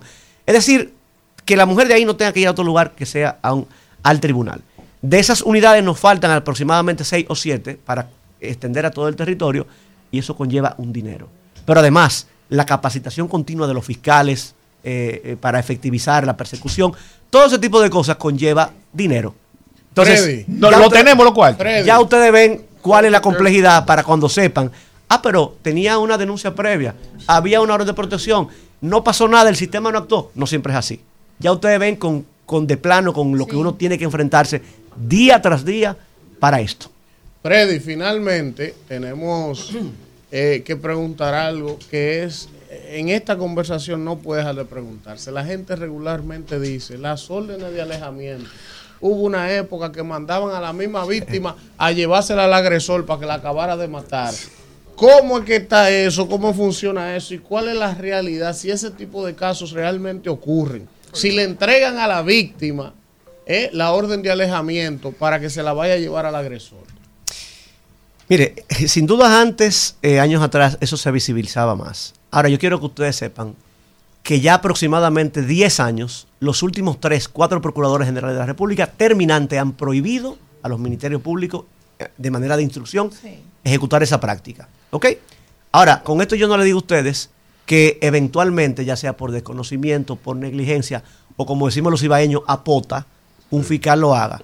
Lo que sí yo les digo es que hay unas instrucciones últimas de esta actual Procuradora General de la República que fija un régimen de consecuencias para que el fiscal que emita una orden de protección y la tramite directamente con la víctima, exponiéndola, ¿verdad?, Eh, eh, eh, en, riesgo, aumentando su riesgo, hay un régimen de consecuencias, tanto disciplinario como penal. Nosotros tenemos fiscales sometidos disciplinariamente y sometidos penalmente por este tipo de cosas. Y cuando usted eso lo instruye de manera visceral, eh, entonces eso hay una, una reacción Pero ¿y en ¿por qué a veces ustedes emiten, el juez emite la orden de alejamiento y no van a buscarlo? O sea, hay gente que se la queja. capacidad que le tiene, explicaba. tiene la orden Lo, y, lo- y lo que no, pasa y es no que salen a buscar al lo que tipo. pasa es que la orden no es salir a buscar al tipo. O sea, a ver, una orden de protección es un mecanismo o una coercitividad que el tribunal le impone a un ciudadano para decirle, mire, usted no puede acercársela A a ella por tanto tiempo, no puede ir a su, a su régimen de trabajo, no puede ir a su casa, no puede ir donde ella esté. Y si usted viola eso, entonces, eso es una, eh, un, Motivo. un motivo para que el fiscal entonces solicite una orden más gravosa, como la orden de arresto, y te pido la prisión preventiva. Que en otros casos es bueno que ustedes sepan que nosotros los fiscales, cuando psicológicamente se nos dice hay un riesgo alto, yo voy y le digo al juez, magistrado, mire, la, la medida de coerción que yo necesito y que yo estoy solicitando es la prisión preventiva, porque esto me han dicho las pericias. El fiscal no recibe la prisión preventiva, el juez impone porque no está obligado a lo que el fiscal le pide, impone otra medida, desgraciadamente a esa señora la matan y ahí también puede pasar un- el ministerio. Al final el gracias. sistema no funciona ni sirve, hay que cambiarlo. Gracias a Eso. Freddy Bien. Marmolejos, quien es ¿verdad? procurador fiscal de la Dirección de Violencia de Género del Ministerio Público. Vamos a un contacto y regresamos con más del rumbo de la mañana. Rumbo de la mañana.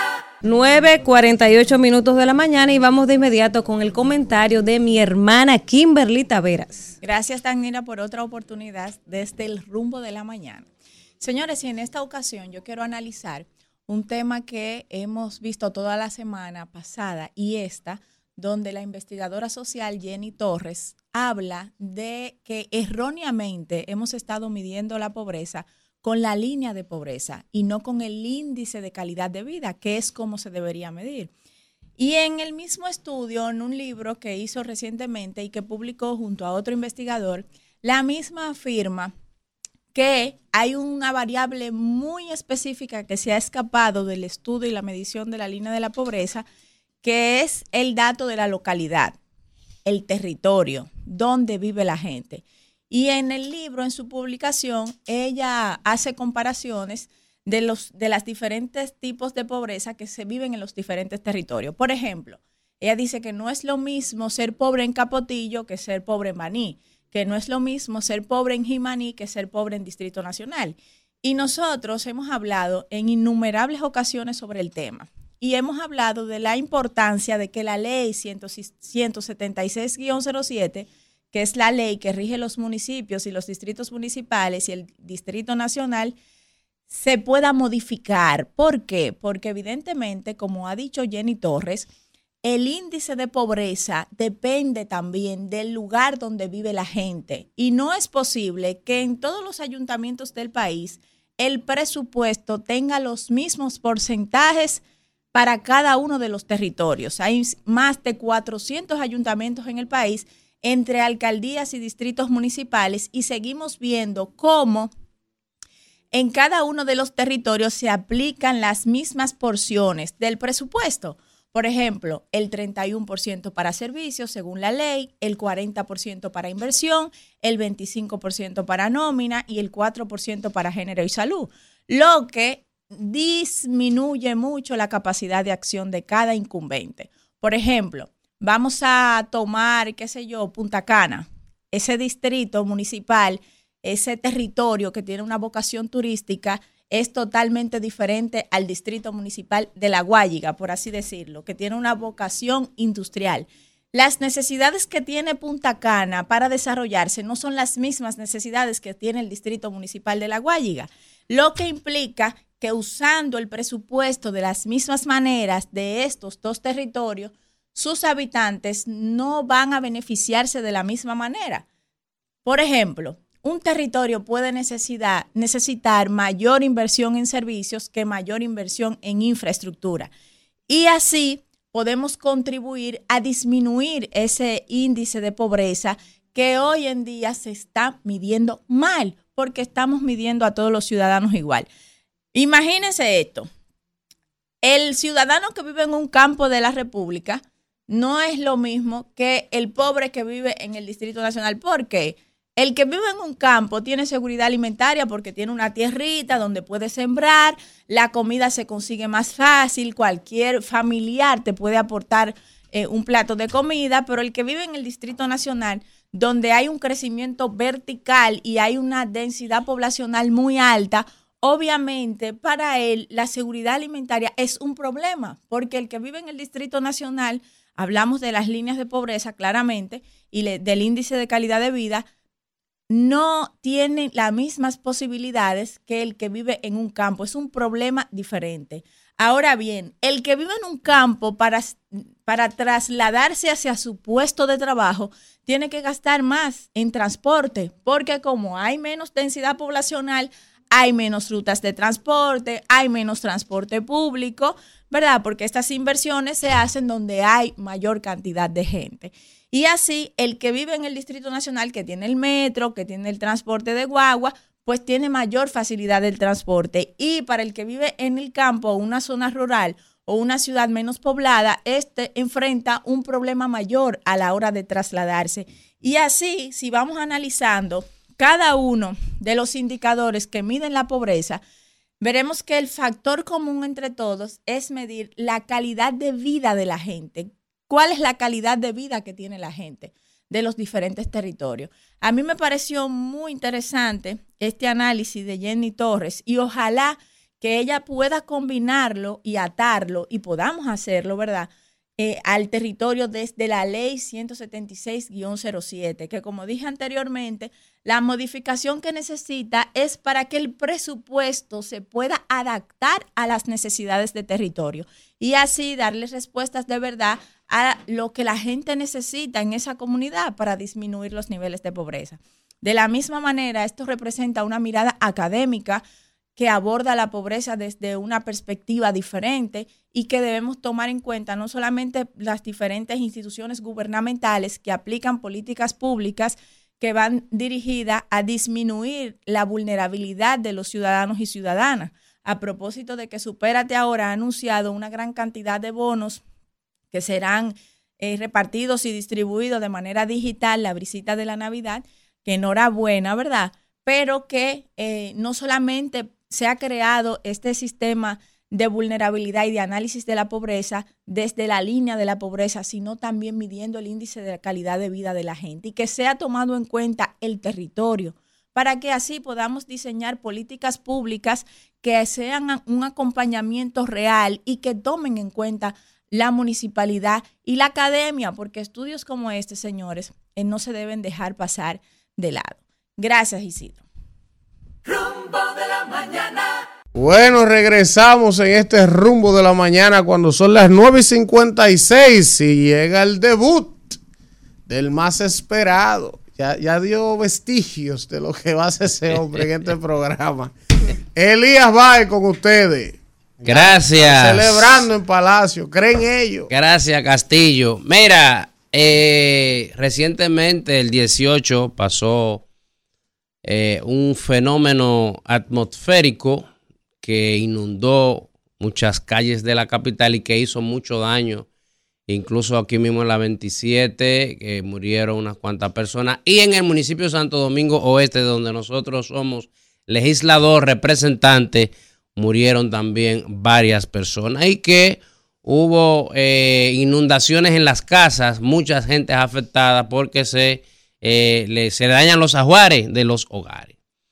Me llamó la atención que el expresidente Leonel Fernández visitó mi municipio y dijo que se sorprendió que él, como que él no sabía que ese municipio existía y mucho menos en esas condiciones. Yo me pregunté, pero ¿será que el presidente Leonel Fernández gobernó solamente para una parte del país y se olvidó que Herrera, Mano Guayabo y Santo Domingo Oeste existía?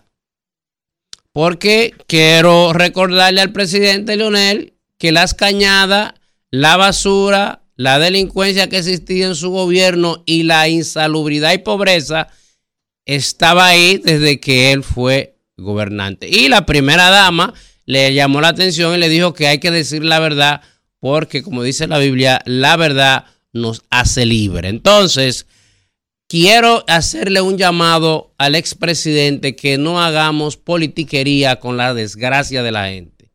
Que no quiera decir como que eh, a la gente es pobre en Santo Domingo Oeste porque gobierna Luis y el PRM. Si hay pobres, es porque usted en sus 12 años de gobierno los dejó siendo pobres. Muchas gracias.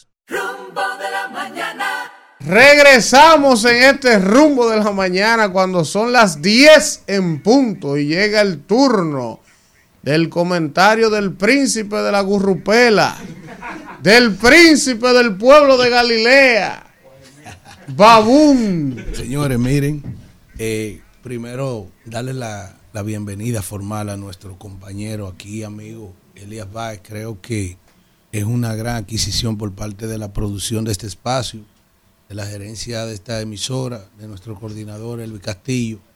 Y queremos manifestarle que nos sentimos muy a gusto hermano, Gracias, por gracias. recibirlo aquí. Nosotros creemos profundamente en la democracia y en el equilibrio de ella. Sería muy miserable de parte nuestra sentirnos incómodos con una voz eh, disidente quizás a los criterios nuestros en un momento determinado. Bien, Siéntase como en su casa, que aquí usted está entre profesionales. Esto es el rumbo de la mañana. Esto es el espacio que está llamado a ser número uno en este país, por encima de todo el mundo. Así no lo dude eso. Ah, pero imagínense, Así con es. este equipo. Gracias. Mire, eh, el dominicano es muy especial. Eh, se comieron el jodido pez en el día de ayer. Había una amenaza de que el bendito pez, de que, que es un augurio de una desgracia Que hay hambre. en el lugar donde aparece y se lo metieron el pez. En buen dominicano no, no, no- no hubo piedad. Se lo jondearon, fue, profesor. Sí, se lo engulleron, se lo jondearon. Es, es que hay hambre. Sí, se dice que, que los compañeros allá, los parroquianos de Montecristi, entendían que el que comía de ese pez se salvaba ante la desgracia que venía. Y no hubo piedad. Dice que una parte se frizó, se refrigeró, pero que una parte se lo comieron, lo guisaron, lo frieron. Si alguien viene de Montecristi para acá, que me traigan mi tajo, que me traigan mi poquito. Miren, eh, la semanal en el día de ayer estuvo concurrida, como todos los lunes.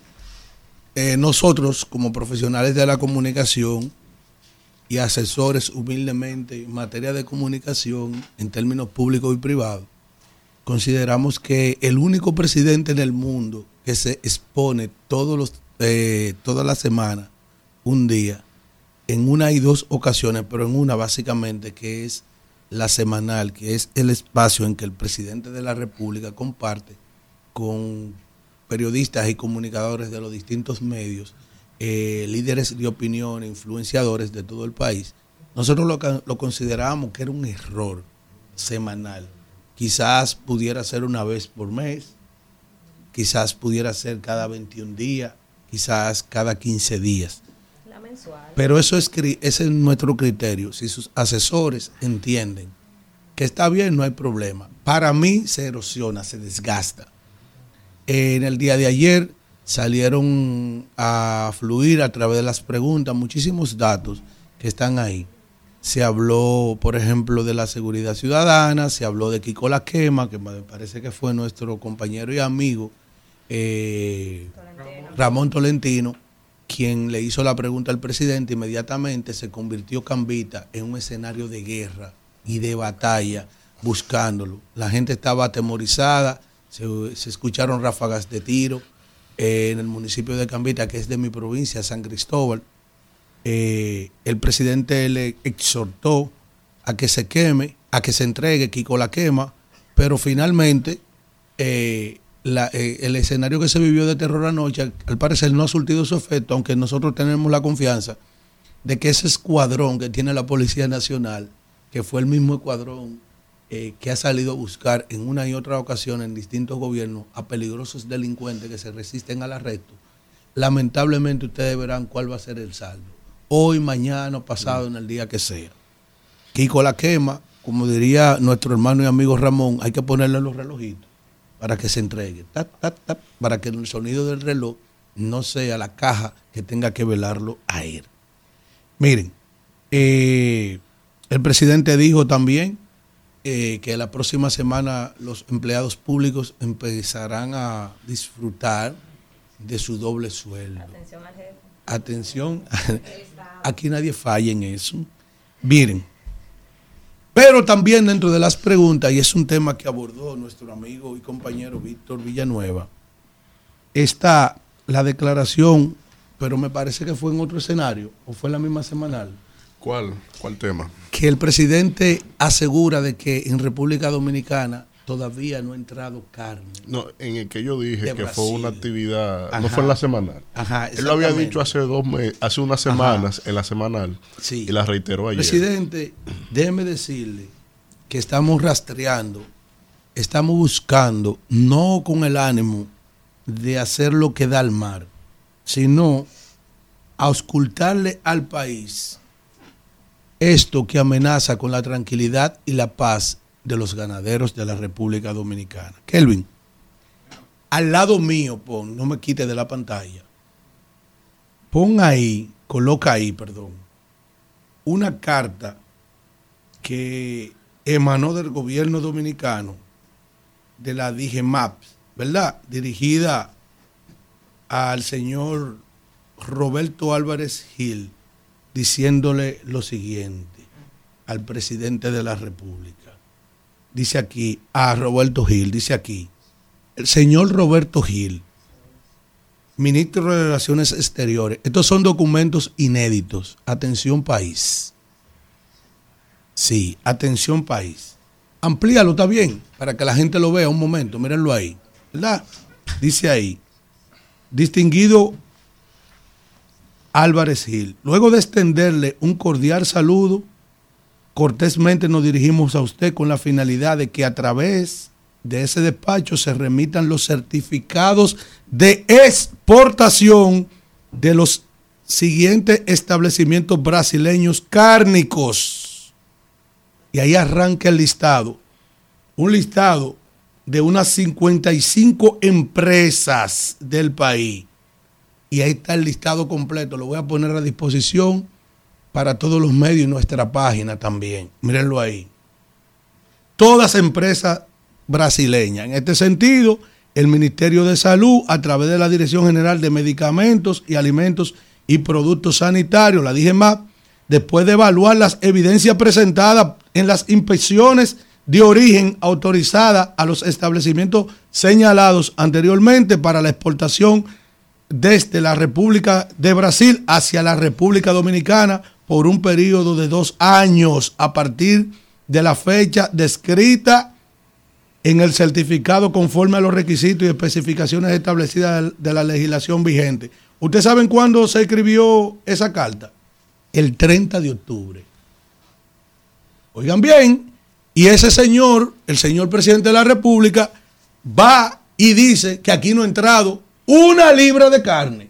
Pero eso no se queda ahí. Vamos al siguiente documento.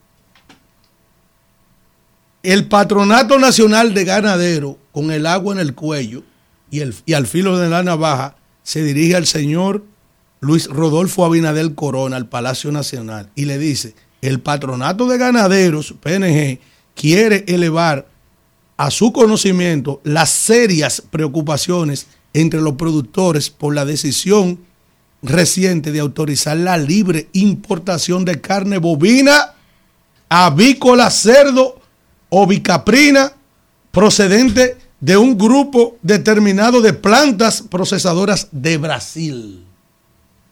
La preocupación es con los temas sanitarios por la situación de Brasil con la enfermedad de la fiebre aptosa así como la aparición reciente de casos de vaca loca, estando en nuestro país libre de las mismas. Asimismo, el impacto negativo que tendrá en el cortísimo plazo en las economías de los productores dominicanos, ya que, con, ya que como es de su conocimiento, Brasil es un país con grandes extensiones y diferentes zonas geográficas específicas de ganadería muy extensiva, gran producción de maíz, soya, lo que permite producir costos a costos inigualables. Es decir, que ahora amenazan también con arruinar a los ganaderos del país.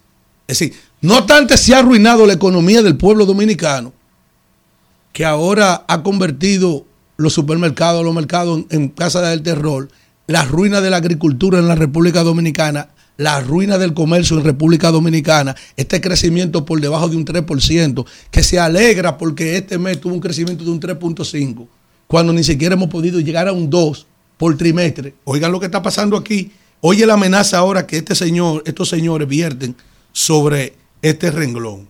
Pero eso no se queda ahí, porque es una amenaza permanente. Para que ustedes vean ahora el presidente de la República cómo va y se sienta y dice en un escenario de que no, que aquí no ha entrado un CC de eso, pero ya están todos los permisos expuestos del país Vamos a ver esta última comunicación. Señor, esto es de la Dirección General de Ganadería. Señor Eduardo Acevedo Pedrosa Cuna, Departamento de Salud Animal e Insumo Agropecuario del Ministerio de Agricultura. Distinguido doctor Acevedo Pedrosa Cuna. Eh, luego de extender nuestros más cordiales eh, saludos, nos dirigimos a usted para comunicarle que hemos concluido la evaluación de riesgo sanitario para la importación de carne de res de cerdo procedente de Brasil. Óigame, baja aquí ahora.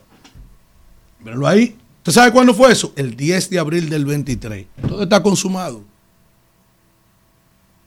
Le van a pasar por encima a la producción ganadera de la República Dominicana. Todo está consumado. No va a haber piedad. Porque este ha sido la, esa ha sido la característica de estos tres años que hasta lo que encontraron bien que funcionaba lo van a desbaratar. Así como ha pasado con los servicios, como ha pasado con todo. No hay ningún problema. Mi dolor que yo tengo, innegociable, con esta administración es la siguiente. Ustedes vieron la vergüenza que yo sentí aquí hoy. Yo sentí vergüenza ajena. Yo sentí vergüenza. Porque a mí no me importa que ustedes quieran guiar el gobierno como ustedes quieran. Ustedes, el pueblo le entregó su mandato. Háganlo como ustedes quieran. Pero de considerando figuras del país. De considerando gente del país. Mi dolor ha sido el pueblo tiene que soportar en cada una de las bases que usted ha puesto a jugar a sus jugadores. Incluso ha tenido que poner jugadores a desafiar la ley de la materia. Ocupar dos lugares en el espacio al mismo tiempo. De Eso la no se física. puede. La de la obli- física. la oblicuidad. De la- sí, una cosa increíble. El don de la oblicuidad. Porque parece que ustedes carecen de talentos. Le dan a Jean Luis, a Jean Luis le dan, le dan eh, eh, eh, RD Vial y le dan los y, y- y Portuaria. Oh, a, a otro le dan el 911 y, y le dan ahora eh, eh, eh, eh, ya, y, y, y, y tran- y es una conducta así. El Espíritu Santo. Y es una conducta así. Y vemos cómo este pueblo se va. yo creo que este pueblo ha, empe- ha empezado a resistir el dolor. O está siendo víctima del síndrome de Estocolmo. Que, que han empezado a hacer causa común y hasta adaptarse a sus secuestradores que lo maltratan. Eso es lo que yo puedo ver en este país. Porque ese señor que está, por ejemplo, en educación, que se ha tragado, ha acrecentado, ha ahondado más las falencias de educación en República Dominicana.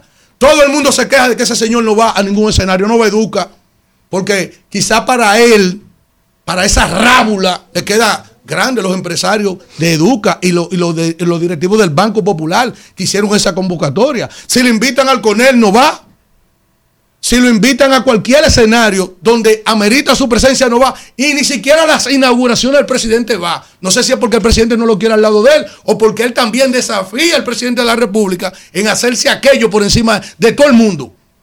Y ese dolor, instituciones por instituciones, funcionario por funcionario malo, malo, es que yo me quejo que ha tenido que soportar en estos tres y casi cuatro años el pueblo dominicano. Vamos. Rumbo de la mañana.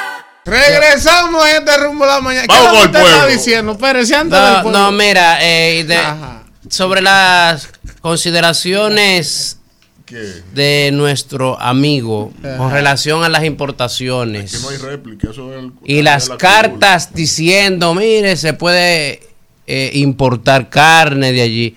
Usted podría mostrarle al país una factura de importación, por favor.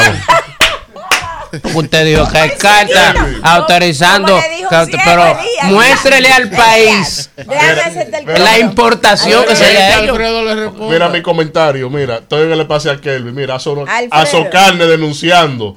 Eh, eh, la importación se Pero dispara ¿dónde en está? mayo. ¿Dónde está? No los sectores que trabajan Pero con va- esto. No, no, pero Eh, que p- como él presentó las cartas, yo quiero que presente la, la importación. No, no, pasó no. por aduana. Mira, Brasil festeja apertura de mercado dominicano. ¿Cuándo fue Pero eso? que eso son noticias. No, no, no, mira la noticia. Dame pruebas. no, mira, la embajadora dominicana ya, ¿cómo se llama? Noticia. Eh, eh, ¿Cómo se llama la embajadora? Sí, esa es la- noticia, Él ¿no? quiere factura, Sí, yo quiero- factura. yo- yo quiero importación. Y- ah, está bien. Sí, Alfredo, vete al supermercado. son buenas la carne de Brasil. Pregúntele a Elvin. Pero Víctor, espérate que fue Alfredo Mira, que le preguntaron. eh, lo primero es que yo, si usted parece que no observó esa parte del comentario, dije que ahora me apresto a investigar si luego de la firma de esas comunicaciones de su gobierno se ha importado carne porque él dijo ante un cónclave que no se Ah, usted lo dijo eso. Ah, mire, yo no escuché esa parte. Tiene que verla, sí. Ah, bien. Fue parte de mi comentario. Ah, perfecto. Porque yo simplemente siempre me remito a traer documentos de prueba y soy incapaz de decir algo que no pudiera sostener.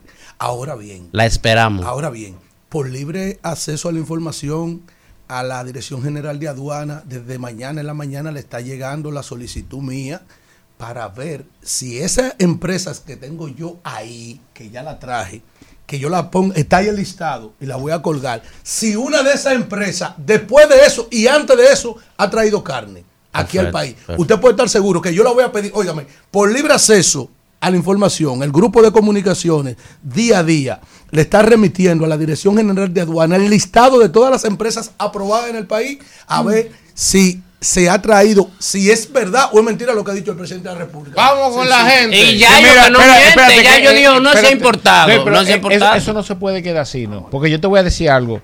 El director general de aduana publicó, ¿verdad?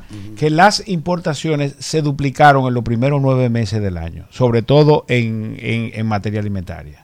Así que eso lo dijo ya. Yo lo voy a pedir hoy.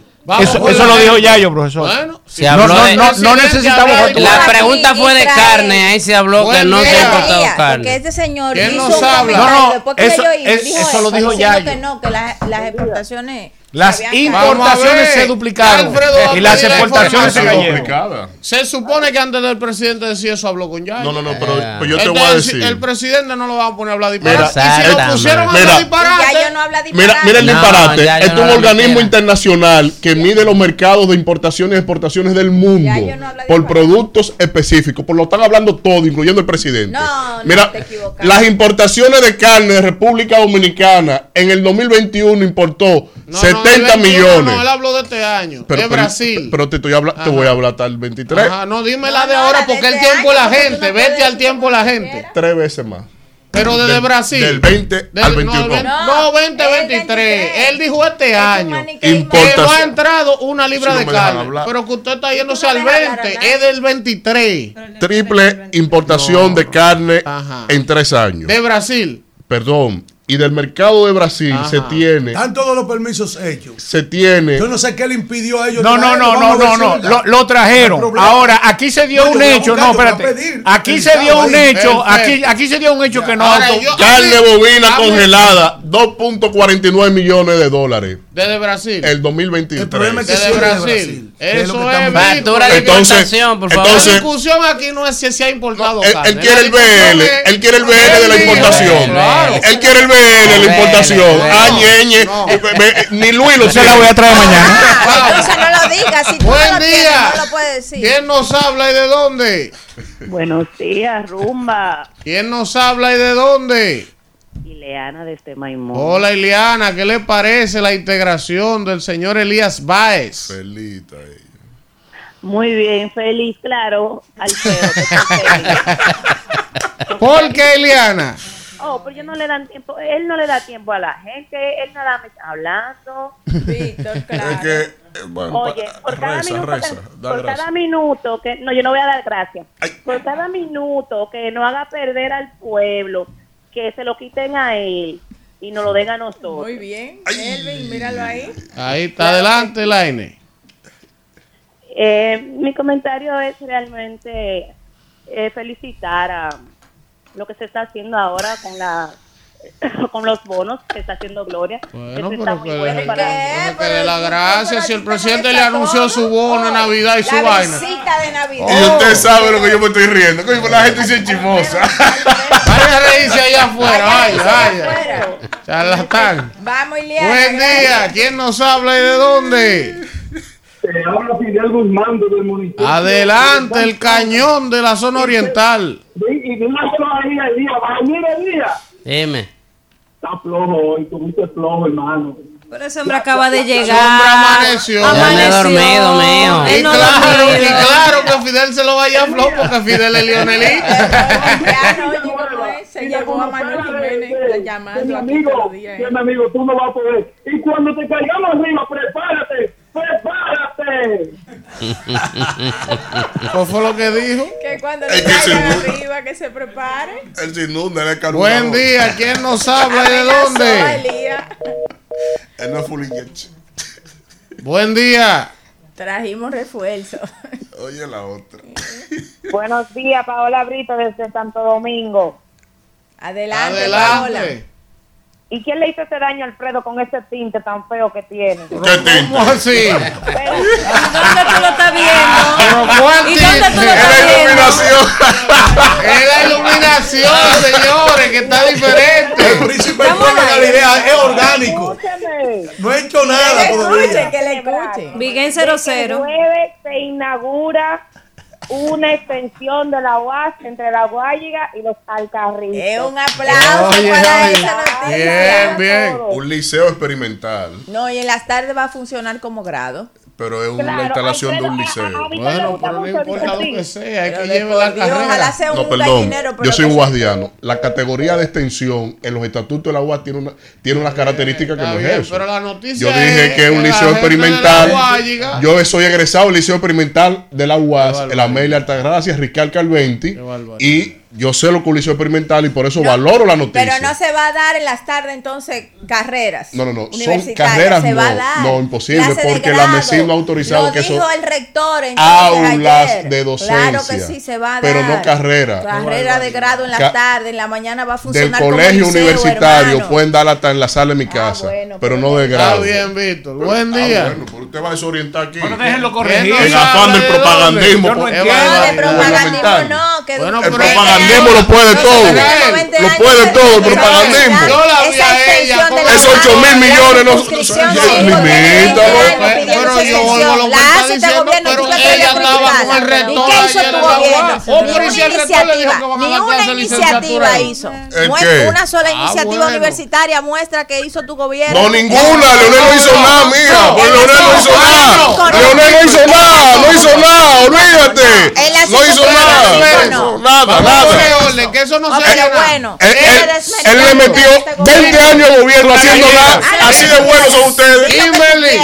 Así de buenos son ustedes. un teleférico. Ah, no, no, no, usted quería aquí. No, no, no. No, no, no, venga. Usted quería aquí. Todo. O aquí ponemos orden o nos vamos. Ah, pues. No, porque ¿A qué hora ustedes los bocianos no se oyen ninguno de los dos. Eso es verdad. Usted, Kimberly, no puede llevarle el fanatismo hasta ahí. Usted defiende su gobierno, pero usted no puede decir que Lionel no hizo tensiones de la No, no hizo nada. Ahora. Usted, si ella estaba El con el rector hecho ayer y el rector le dijo que van a dar clases, ¡Qué bien! pues ya, ¡Qué no bueno! no. Sí, Y pero una no, no, corrección no. está mal. Buen es- día. Es, buena la corrección. Oh, oiga. ¿Quién nos habla de no? Pues usted va a hacer mal a usted del PRD de Miguel, bandido. Buen día. El tiempo, el Estoy de acuerdo. ¿Quién nos habla y de dónde? Elías, ¿cómo Desde es? Transilvania. Es fuerte, Elías. Adelante. Oye, ¿quién habla? Jason, ya no necesitamos más refuerzo, ¿eh, Jason? Ya, Jason Jason. García, el señor de esta señora. Vete a Boca Chica, Jay. Dejen, dejen hablar, dejen hablar al público y al pueblo. Es el tiempo del pueblo de Galilea. Quiero Adelante. felicitar a mi hermano Elías que está ahí. eh, un hermano, un Prince. hombre preparado, que lo quiero, que respeto y que admiro. Gracias. Con ese grupo de hombres y mujeres ahí brillantes. Este programa se, se, se, se enorgullece de tenerlo a usted ahí sentado. Gracias. Mira. Elvi, otro punto. Qué pena. Elías, usted me disculpa que yo soy coordinador del otro rumbo. Me han catalogado así. Que hay un espacio. A yo escuchar a Jacqueline Malagó, una estrella, una eminencia. Yo que soy educador y que tengo un centro educativo, se respeta una figura como esa. Y que nuestro ministro de Educación, ese señor, que no sé cuál compromiso tiene Luis Abinader con ese señor, pero yo le digo aquí, por esa actitud, por esa forma, Luis, piénsalo y quita ese maldito del Oh, ministerio. pero Jason, ¿y qué? ¿Tú no ves? Se le salió el Alfredo de la Cruz que él lleva por dentro. No, no, es que indigna, viejo. Un tema de indignación nacional, esa vaina. Oh, pero ven acá. ¿Y quién es día. Una universidad mediocre de este país. Buen día. Para hacer una vaina así. Vamos, Víctor. ¿Quién nos habla y de dónde? Mediocre en todos los méritos. Cobrando cuarto todos los Profesor, pero por lo único que usted se apaga. Usted sabe que usted no le tiene más ganas que yo. Es que Jason me provocó y él tiene la razón. Vamos. Ven la acá. pastilla. Buen día. Buen día. Qué barbaridad. Llevarlo a la curula, Jason. Pero que deje oír el oyente, señor. Apágale el micrófono, ese leonelita, loco. Buen día. Buen día. educación. Mire, ¿Quién es? Es Carlos Reyes desde Santo Domingo y quiero dar mi opinión sobre los avances notables en el sector agropecuario. Adelante. Miren, es alentador ver cómo la colaboración entre productores y empresarios este, y el gobierno han impulsado el avance significativo en lo que es el sector agropecuario de la República Dominicana. Y eso es clave para el desarrollo sostenible del país los avances del bueno, sector agropecuario gracias. se ven en el supermercado, en la exportación y en la sí, quiebra Víctor, de los productores. Sí, Víctor, ahí sí, es que se sí. Víctor, sí, ahí, sí, yo te digo, sí, Víctor, señores, dale para allá. Si Dios quiere, mañana nos vemos otro rumbo de la mañana. Se van. Rumbo de la mañana. Rumba 98.5, una emisora RCC Media.